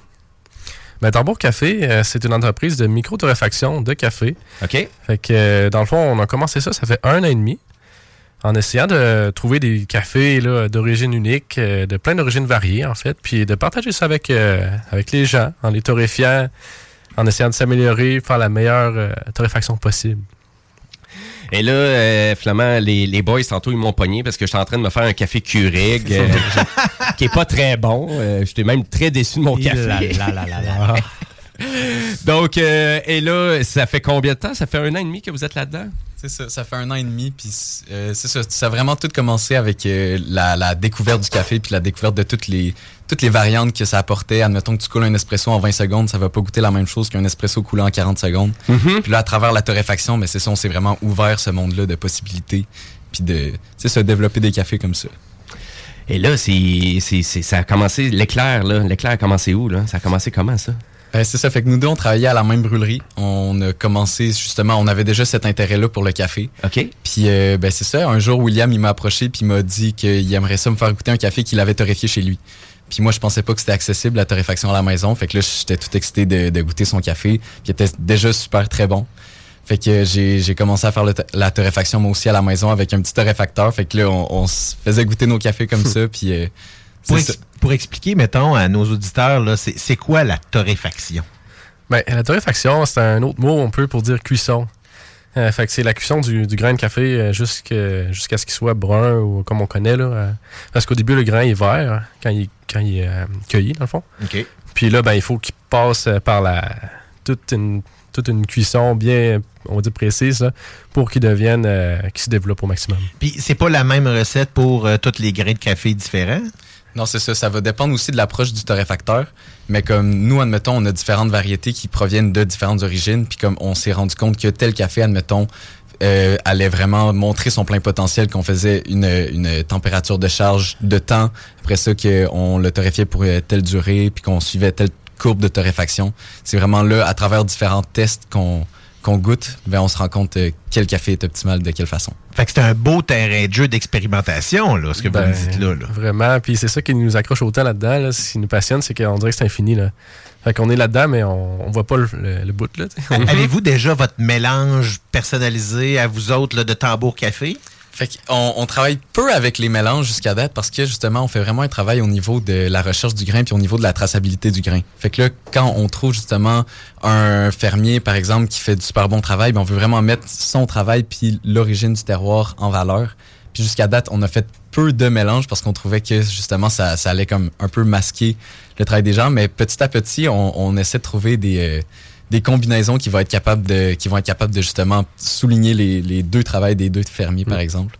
Comment vous choisissez les grains? Avez-vous visité des plantations ou... Fait que là, pour l'instant, on fait, on n'a pas encore fait de visite de plantation. On a essayé au départ de faire euh, ce qu'on appelle du commerce direct. Puis c'est encore quelque chose qu'on tente de faire un jour. Mais pour ce qui est de, de- du prix de ça, jusqu'à date, c'est quand même difficile parce que la première Mhm. fois, moi, c'était un contact de- du Costa Rica parce que j'avais visité ce pays-là auparavant. Fait qu'on avait fait des zooms avec ces personnes-là et on avait- j'avais un ami qui traduisait puis c'était vraiment intéressant. Mais au bout de la ligne, on payait autant de shipping qu'on payait du café. C'est ça, parce que beaucoup des producteurs de café, on parle de l'Amérique centrale, l'Amérique du Sud, l'Afrique, beaucoup. Je pense que c'est majoritairement là, de là que ça vient. Ouais, c'est ça. Puis évidemment, c'est ça. C'est comme Robin dit, c'est c'est difficile d'aller chercher le café nous-mêmes, là, évidemment, puis de, de le ramener. Mais on fait affaire avec des importateurs à ce moment-là, qui sont basés au Canada, mais qui ont un peu les mêmes euh, les mêmes valeurs, un peu de, de rechercher des grains intraçables. Puis euh, Mais comme des grossistes qui permettent, dans le fond, à des, euh, des, des entreprises un petit peu plus modestes comme la vôtre d'avoir accès quand même à des bons produits. Ouais, c'est ça. Puis on respecte leur travail beaucoup aussi. Là. Ils savent euh, quel grain choisir. Mhm. C'est c'est à travers ça qu'on fait la sélection vraiment. On, on- là, on, f- on fait affaire avec ces importateurs-là qui ont les mêmes valeurs que nous. Puis parmi les cafés qu'ils ont, on choisit ceux qui sont le plus traçables, ceux qu'on voit plus l'histoire un petit peu de qui va nous expliquer concrètement où est-ce que notre argent s'en va. OK. Si on veut aller, là, euh, dans le fond, euh, essayer le café de Tambour Café, c'est où est-ce qu'on peut aller, là? Ben, c'est ça. En ce moment, on a la chance d'avoir euh, la boutique du quartier qui est, à- qui, est basée à Saint-Romuald, un genre d'incubateur euh, entrepreneurial. Fait qu'on a euh, plein d'autres entreprises avec nous aussi. On n'est pas les seuls là-dedans. Fait qu'on a notre petit kiosque là jusqu'au euh, 31 mars. Fait que vous pouvez passer là. On fait des dégustations sur place. Puis on essaie d'avoir des points de vente aussi à Québec, comme chez L'Heureux ou même à la Société des cafés, qui est un beau, un beau commerce, un peu comme la, on va dire... Le monde des bières, si on pourrait ouais, dire. c'est hein? ça, c'est ça. Mais en termes de café, donc euh, on a la chance d'être là en ce moment. Intéressant. Puis, puis, à vrai dire, là, parce que là, je sais, le monde du café, il y a beaucoup de grosses compagnies là-dedans. Ouais, C'était drôle, le. Euh, mais donc, est-ce que vraiment, parce que là, pour vous, ça doit être compliqué quand même de, vraiment de compétitionner avec tu sais, les, les curés, comme je disais tantôt, Nespresso, qui je sais pas comment de publicité. Là. Comment qu'on se démarque là, en lien avec euh, ces grosses compagnies-là qui font pas nécessairement juste du bon café? Là? Ben c'est ça. Fait que c'est surtout à travers de, de discuter justement de l'importance de du travail de traçabilité qu'on parlait tout à l'heure, puis à quel point c'est important de supporter ces producteurs-là, parce que là, euh, ben c'est ça. On, on trouve que c'est vraiment à travers ça que nous on va se démarquer, à travers la qualité du café, oui, mais aussi la qualité de, de notre travail, c'est ça, de, de recherche. Ben, tu sais, pis c'est ça qui est intéressant de voir. Moi, ce que j'aime, c'est de voir des jeunes entrepreneurs comme vous autres qui, justement, se lancer dans quelque chose qui est pas nécessairement facile, euh, qui euh, supporte beaucoup de défis, puis dans un contexte, comme on dit, de mondialisation, de grandes compagnies, ben, de faire, euh, de, de, de faire compétition à tout ça, ben, ça, ça prend beaucoup de courage. Puis moi, je trouve ça vraiment intéressant. C'est pour ça que, tu sais, euh, aux technopreneurs, on aime ça recevoir, justement, des, des jeunes entrepreneurs comme ça pour, donner cette chance-là, là. Ben, comprendre la différence aussi, là, parce que, tu sais, d'acheter du café qui vient de Nestlé, puis acheter un café euh, que tu sais un petit peu plus de où qui vient, l'éthique en arrière de tout ça, et en lien, la torréfac- euh, torréfaction, euh, j'ai de la difficulté à le dire, bien ça a dit. Euh, donc, euh, euh, c'est quoi vraiment qui vous différencie en lien avec peut-être d'autres torréfacteurs? Ben, je pense qu'on essaie d'aller chercher vraiment les arômes de chaque terroir, comme disait Robin tantôt, là, avec une torréfaction assez vive, si on veut. Fait que comme ça, on, on essaie d'avoir chaque café qui détonne un peu, là, qui a ses propres caractéristiques. Puis euh, notre approche, c'est sûr qu'on essaie d'être le plus transparent possible. Par exemple, euh, sur notre site web, on aime ça partager euh, ben, l'emplacement presque exact de chaque ferme, là, quand on peut avoir l'information. que C'est sûr qu'on essaie d'avoir cette vision transparente-là, autant dans les arômes que dans la provenance.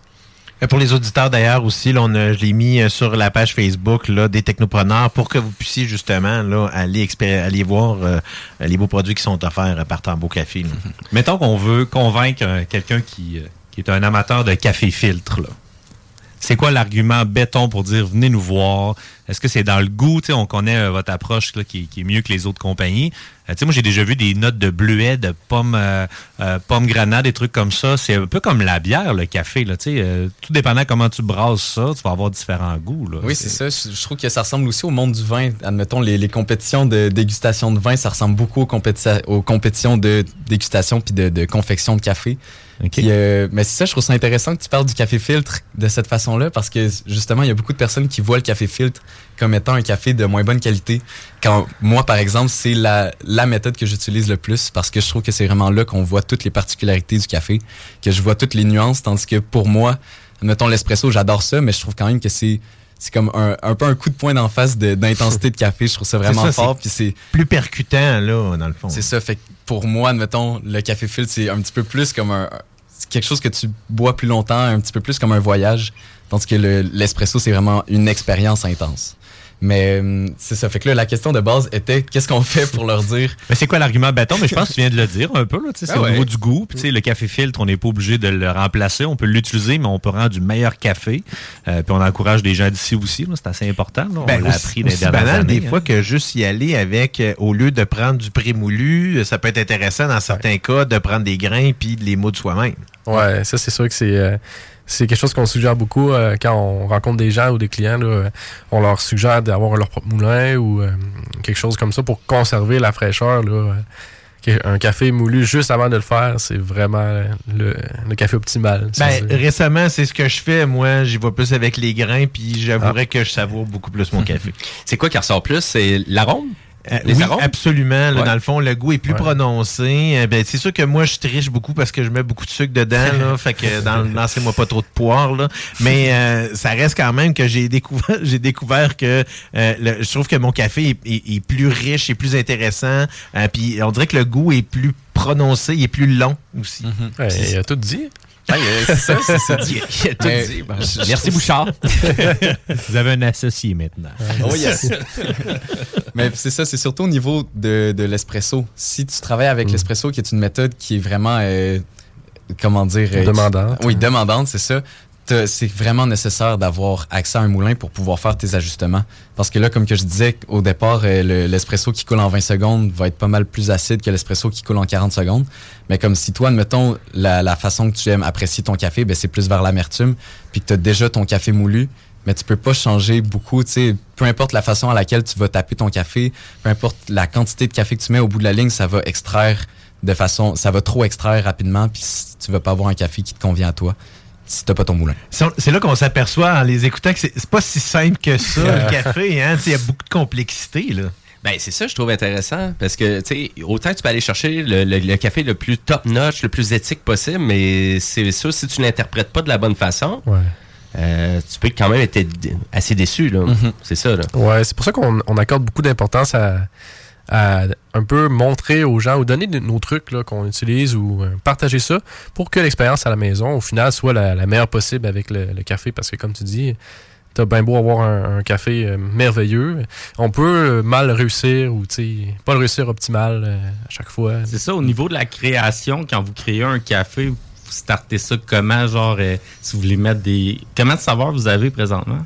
Euh, fait que là, en ce moment, on a six origines qui sont disponibles. Puis auparavant, on en a eu trois autres encore que, que- qu'on a développées.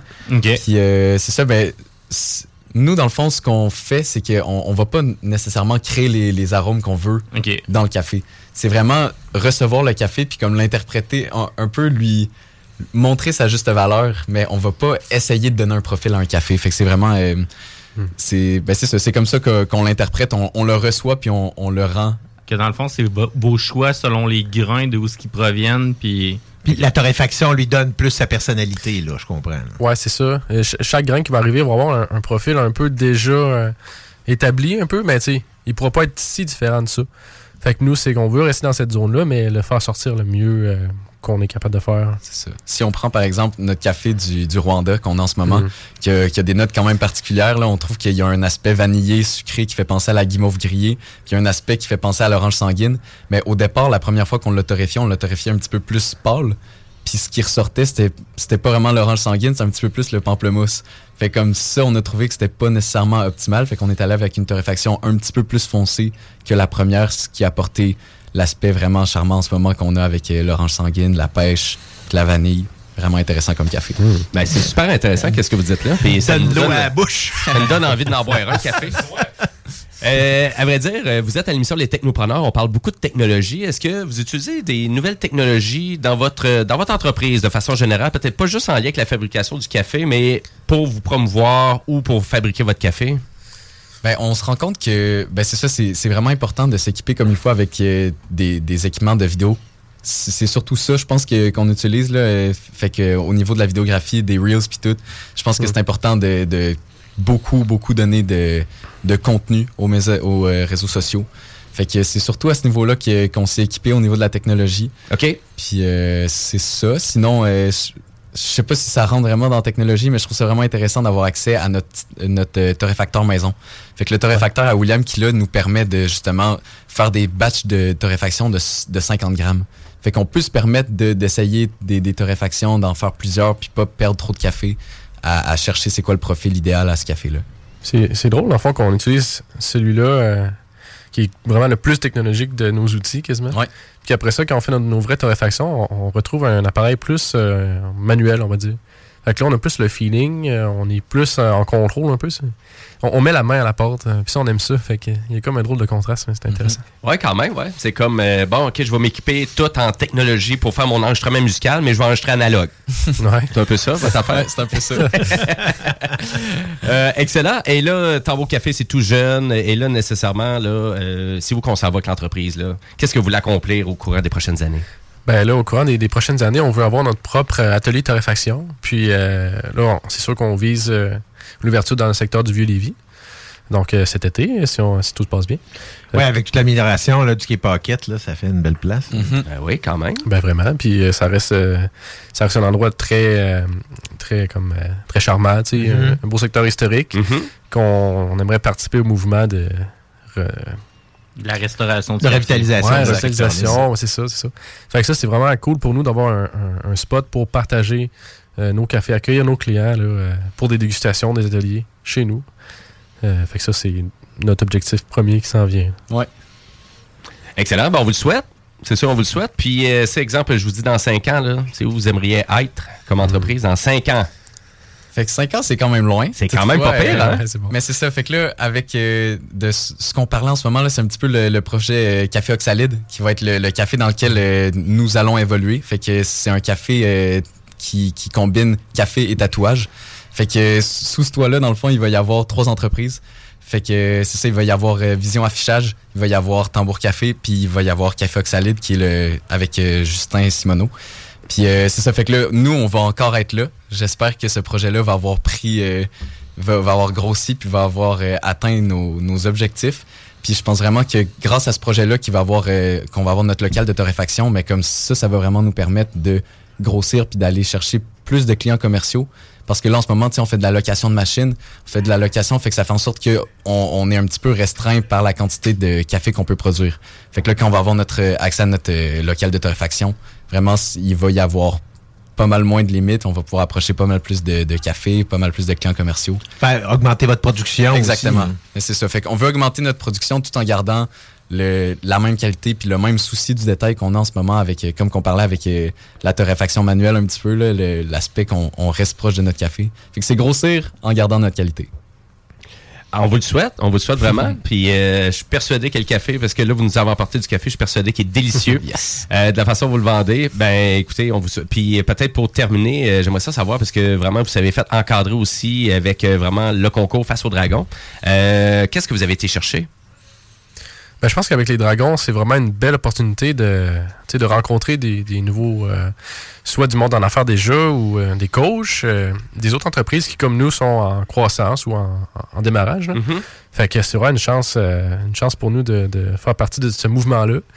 Puis je sais que les dragons aussi offrent des bourses là, pour le développement, donc c'est vraiment merveilleux à ce niveau-là. Mhm. Les rencontres qu'on fait surtout sont très Ouais, le réseautage est aussi important que le mentorat dans, tu sais, quand vous Ouais, lancez en vraiment. entreprise comme ça. Exact. C'est ça, on se sent vraiment épaulé là-dedans à travers ces organismes-là. On sent qu'il y a beaucoup de monde qui travaille pour nous. Puis on s'en rend même pas compte des fois. Puis là, ils, ils nous disent que ah, on a fait telle chose pour vous. Puis c'est c'est ça, c'est le fun de voir que les gens croient en nous. Ben, c'est super intéressant. Et puis là, pour rappeler à nos auditeurs, donc euh, vraiment votre boutique éphémère là, euh, est située à quel endroit? Fait que c'est au 267 rue Saint-Robert, c'est à Saint-Romuald. Excellent. Et c'est jusqu'à la fin mars? Exact. Oui, puis il y a plein d'autres entreprises à découvrir au même local. De toute façon, c'est tambour.café. J'aime Oh, ça vraiment. Je trouve ça intéressant parce qu'en effet, on utilise euh, les nouvelles terminaisons des sites Internet. Je trouve ça très original. Euh, C'est c'est une bonne façon, justement, d'utiliser de la nouvelle technologie. Ben, William Barry, Robin Dubé, merci beaucoup. Merci, beaucoup. Merci, puis on vous souhaite bon succès pour le reste euh, vraiment de votre entreprise. euh, tout que- puis tenez-nous au courant. euh, Ah oui. C'est vraiment tenez-nous au courant de vraiment le reste de votre progression en tant que jeune entrepreneur. Merci beaucoup de nous recevoir. Ben, ça fait vraiment plaisir. Et là-dessus, ben, nous, on va devoir aller à la pause publicitaire. Et oui, les technopreneurs, ça tire déjà à sa fin. On veut juste rappeler à nos auditeurs aussi que c'est le fameux bingo de CJMD de 15h. Donc, commencez à vous préparer. Et le bingo, il est diffusé aussi sur YouTube, d'ailleurs. Donc, pour ceux qui veulent avoir un visuel, c'est pas juste sur la bande FM. Et pour tous les détails, ben, allez sur le site internet de CJMD au 969fm.ca. Et après la pause, euh, ben, nous, on va parler d'une plateforme qui peut être utilisée pour bien des entrepreneurs, TikTok, qui commence à être de plus en plus euh, banni. Hein? On l'utilise plus. on, on dirait que les Chinois espionnent. C'est tout nouveau, ça. C'est Peut-être pas on dirait les complexes.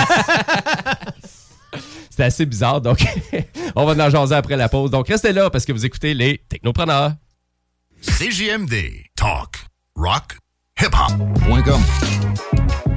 CJMD 96.9. Les seuls à vous parler en journée, les week-ends. .com. Salut, c'est Danny de Ageless Man. Vous écoutez CJMD 96.9.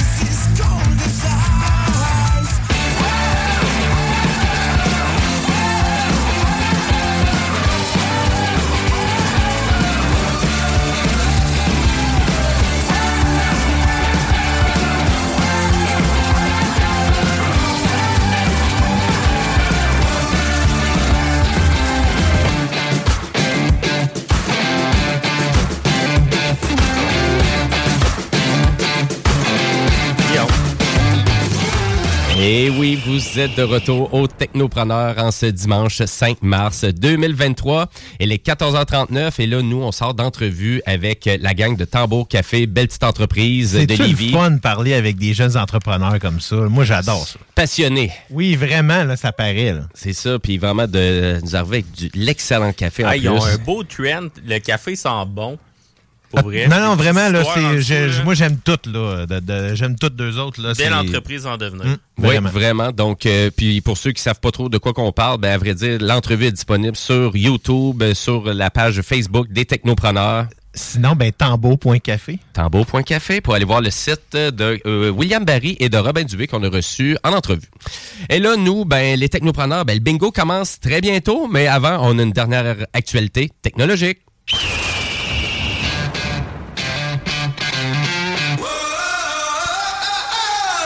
Ben oui, ça a de l'air que les compagnies chinoises, ça l'espionne. Ça fait des chinoiseries. Ça fait des news. chinoiseries. Fake Fake news. Euh, c'est Elles sont partout, les Comme Chinois, si toutes le les entreprises les nous ép- élections. Comme toutes les entreprises nous épiaient pas d'une façon ou d'une autre. Impossible. Ah là là là là. Donc, euh, ben, sûrement que les auditeurs, vous n'avez sûrement entendu parler, chers auditeurs, donc l'interdiction de TikTok euh, sur les appareils gouvernementaux, euh, donc du côté fédéral, du côté provincial et même là, du côté même de quelques entreprises. D'ailleurs, moi, l'entreprise pour qui je travaille, on se trouve à soulever de ne plus utiliser TikTok sur le cellulaire. C'est fait euh, de ben moi dans le fond de mon employeur également, c'est fait là tous les, euh, les téléphones qui sont euh, dans le fond qu'on appelle onboardés avec euh, la compagnie, l'application est interdite et euh, dans le fond elle va être elle va être interdite aussi d'utilisation sur dans le fond si on l'utilise sur les réseaux locaux, donc le Wi-Fi des bureaux, ça fonctionnera pas non plus. Vous, personnellement, les gars, là, croyez-vous à ça? TikTok? Ben oui, je crois que ça existe. TikTok. Ouais, c'est- pour ça que je me demandais, Kevin, était où ta quel monde, question? quel monde s'en serve pour espionner, là, que les Chinois s'en Ben, servent? le- en fait, c'est que toutes les compagnies, avec toutes leurs applications, utilisent les données à bon ou à mauvais escient. Ben, surtout les applications gratuites. Oui. Parce que, tu sais, souvent, on se dit, ouais, mais comment ils font pour offrir ça gratuitement? Mais là, c'est ça, c'est partout qu'on devrait tout enlever, ça n'a plus de bon sens. Oubliez jamais que si c'est gratuit, c'est parce que vous, Vous êtes, êtes le, le produit. produit. Oh, très bien dit. Ben, c'est pas mal ça. Hein? Puis, tu sais, des fois, on dirait faut, faut le rappeler un peu hein, d'une d'une certaine façon. Tout dépendant à savoir, est-ce que je me, est-ce que je paye l'entreprise pour qu'il me donne du contenu? Ben là, à ce moment-là, c'est sûr que les règles euh, dans le contrat, dans la licence que vous acceptez pour utiliser l'application, ça peut être différent aussi. Là, On Mhm. s'entend, là.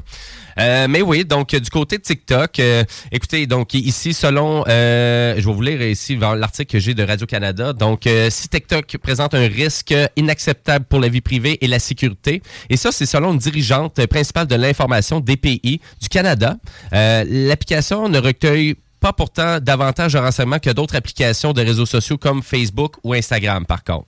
Donc, c'est à peu près le même genre de récolte d'informations. En fait, l'enjeu, c'est qui récolte l'information. C'est la compagnie mère qui est ByteDance et elle est... C'est une entreprise qui est basée à Pékin. Donc, euh, et on s'entend que toute euh, vraiment entreprise technologique euh, de distribution de divertissement en Chine, c'est tout contrôlé par le gouvernement chinois. Ben, il y a énormément de propagande là, qui est faite par le gouvernement, puis il contrôle toute l'information. Exactement. Ben, c'est ça. Ben, elle est- tu sais, un peu comme la Russie, là. c'est principalement comme ça que ça se passe aussi. là. Exactement. Donc, c'est c'est vraiment pour ça, mais, mais pourquoi ça a pris autant de temps? Moi, c'est surtout la question que je me Il y a pose. quelque chose qu'on sait pas, qu'eux ont su. Il y a eu des warnings, des, des intrusions. Ben, j'espère Ouais, juste je que pas c'est pas la moitié. là. passer quelque chose de gros là, pour, que ça, pour qu'il y ait une information. J'espère que c'est pas juste la publiquement. ballonne qui ont pété, là, parce que c'est, tu sais, la ballonne qui ont fait péter, là. J'espère que Il c'est pas juste TikTok ça, là. Non, il n'y a pas, y a pas de lien avec les ballons chinois. Non, mais j'espère, tu sais, que c'est pas comme. On dirait que, tu sais, parce que souvent, là, on, les, les- on dirait que les gouvernements ont tendance à faire des mouvances avec l'opinion publique, puis justement avec les mouvements des réseaux sociaux. Fait que là, whoop, tout à coup, là, là, vu que les, les Chinois sont rendus dangereux parce qu'ils nous envoient des ballons, ben là, là, faut arrêter TikTok. Tu sais, on dirait que c'est ça, le- l'espèce de corrélation qui se fait, parce que c'est arrivé presque. Tout, est en même temps. Ça n'a pas vraiment de lien. Je sais qu'il n'y en a pas, mais c'est- c'est comme bizarre. C'est comme un peu bizarre. C'est des drôles de coïncidences, comme on peut dire. Euh, mais il y a eu beaucoup de, comment je pourrais vous dire, de l'information donc euh, t'es diffusée. Donc, euh, exemple, il y a BuzzFeed, il y a Forbes aussi qui ont rapporté beaucoup de trucs euh, un peu étranges en lien avec TikTok. Euh, donc, euh, de l'information qui s'est retrouvée sur, sur le web. Beaucoup de géolocalisation aussi qui a été faite euh, en lien avec la, vraiment l'application qui est installée dans le téléphone.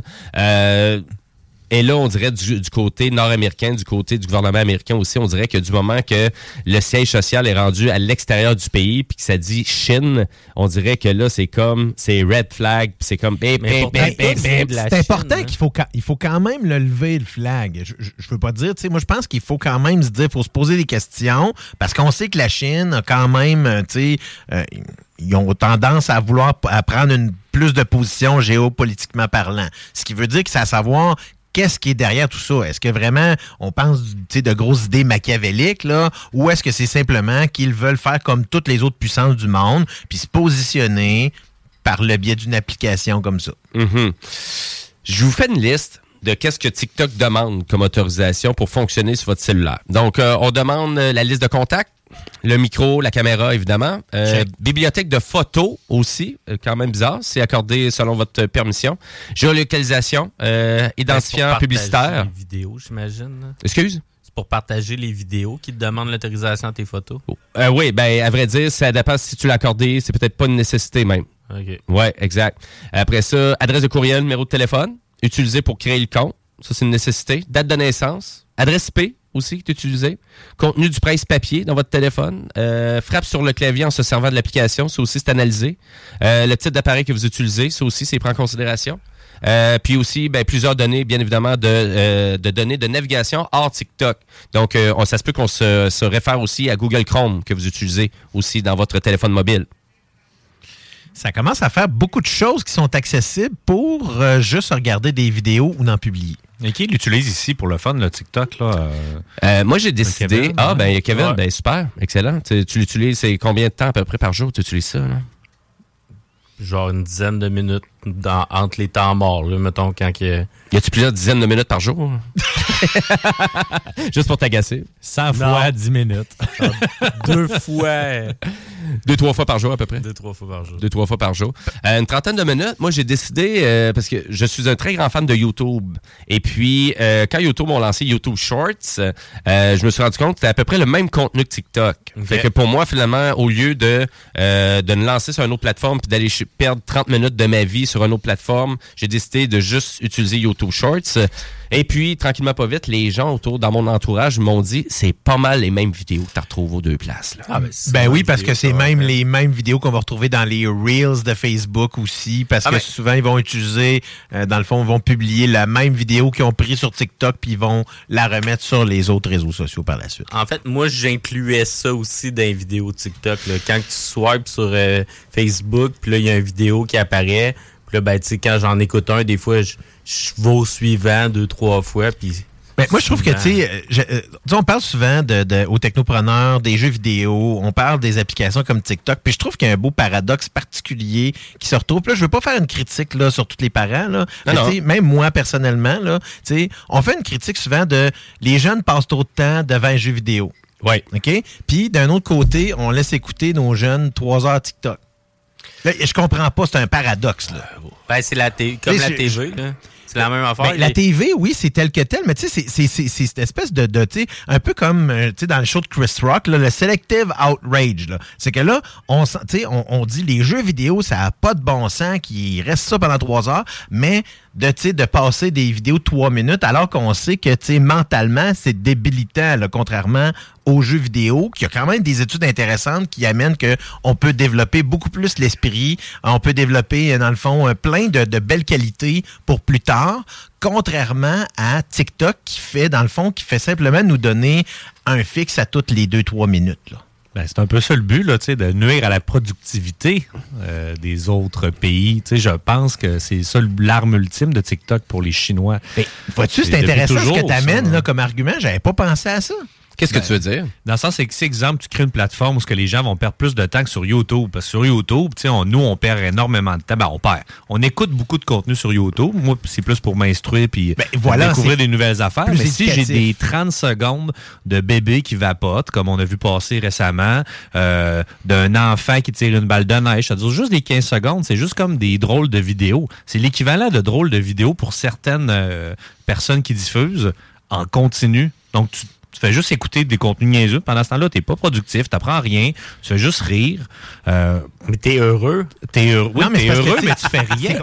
c'est- ça qu'ils veulent. C'est que, dans le fond, tu ils ont déjà démontré que les- la- la- l'écoute à long terme de, de courtes vidéos, ça, ça crée des dommages dans le fond. Ben, tu dans- deviens oisif, là. Ben, c'est parce que c'est que tu as, constamment. euh, dans- c'est un peu comme, je dirais, le meilleur exemple, là, c'est comme un hamster. Là. Sais, quand tu lui montres comment, dans le fond, avoir de l'eau ou avoir de la bouffe, ben, il va constamment aller appuyer sur le piton.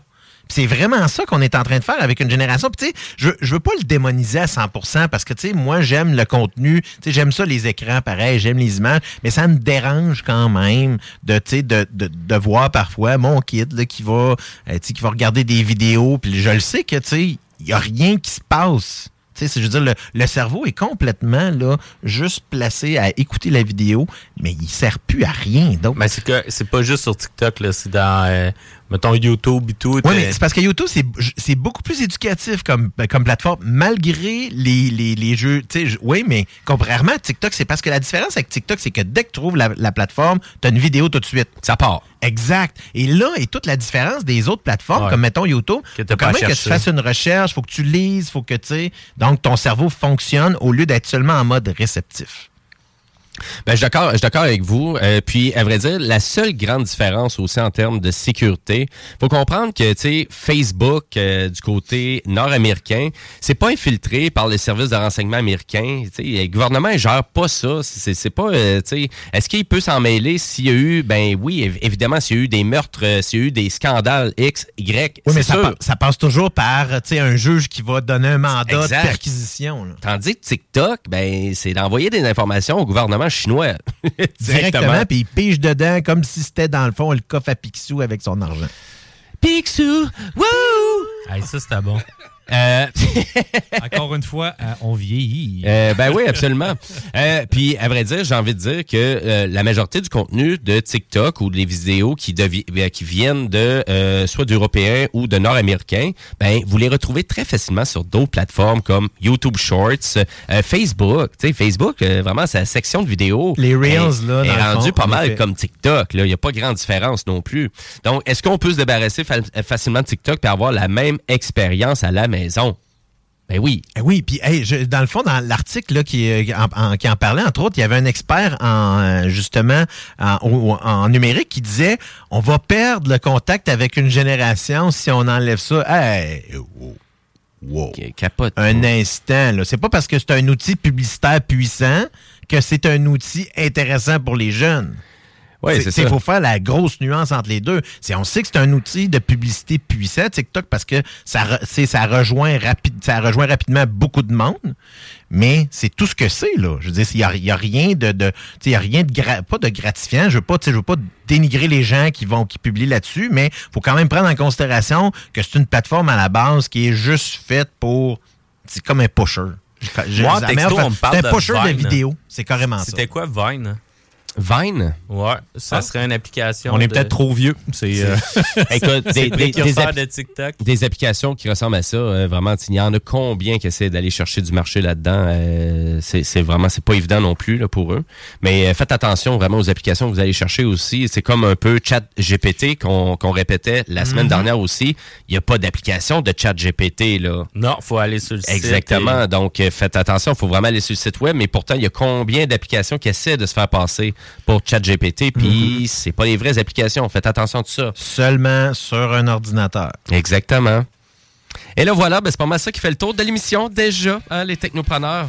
Euh, qu'on, on a commencé ça à 13h. Et puis, ben, pour ceux qui ont pogné des segments de l'émission, n'oubliez pas que tout ça est disponible en balado-diffusion. Il y a plusieurs segments aussi qui sont disponibles sur YouTube. Euh, vous avez l'application de CGND aussi que vous pouvez aller télécharger pour écouter l'intégrale de l'émission Les Technopreneurs. Et n'oubliez pas notre page Facebook aussi. On est là, on attend vos insultes. C'est quand vous voulez. Euh, et puis pour le reste, fait vraiment... plaisir de les effacer. Euh, Elle va être réactualisée J'avais pas fermé mon aussi, là. micro.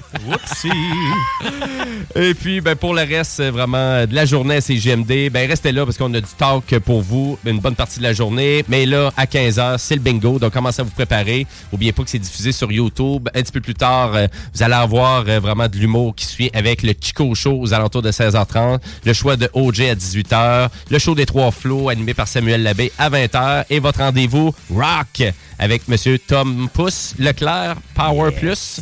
Donc, avec le chiffre de soir, le chiffre de soir, pardon, qui est à 22h. Du rock.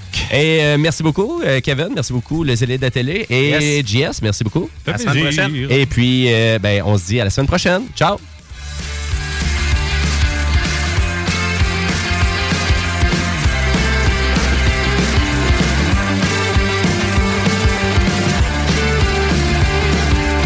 What if I say goodbye? It all,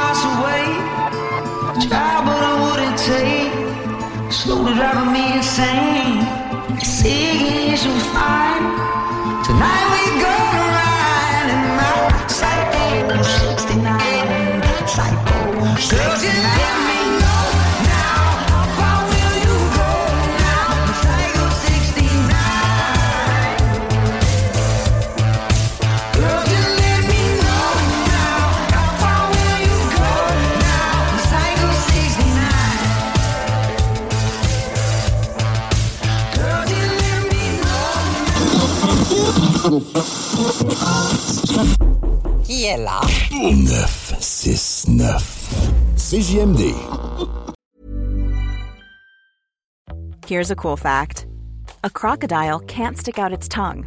Another cool fact you can get short term health insurance for a month or just under a year in some states. United Healthcare short term insurance plans are designed for people who are between jobs, coming off their parents' plan, or turning a side hustle into a full time gig. Underwritten by Golden Rule Insurance Company, they offer flexible, budget friendly coverage with access to a nationwide network of doctors and hospitals. Get more cool facts about United Healthcare short term plans at uh1.com. Hi, I'm Daniel, founder of Pretty Litter. Did you know cats tend to hide symptoms of sickness and pain? I learned this the hard way after losing my cat, Gingy. So I created Pretty Litter, a health monitoring litter that helps detect early signs of illness by changing colors, saving you money and potentially your cat's life. Pretty Litter is veterinarian developed, and it's the easiest way to keep tabs on your fur baby's health right at home. Go to prettylitter.com and use code ACAST for 20% off your first order and a free cat toy. Terms and conditions apply. See site for details.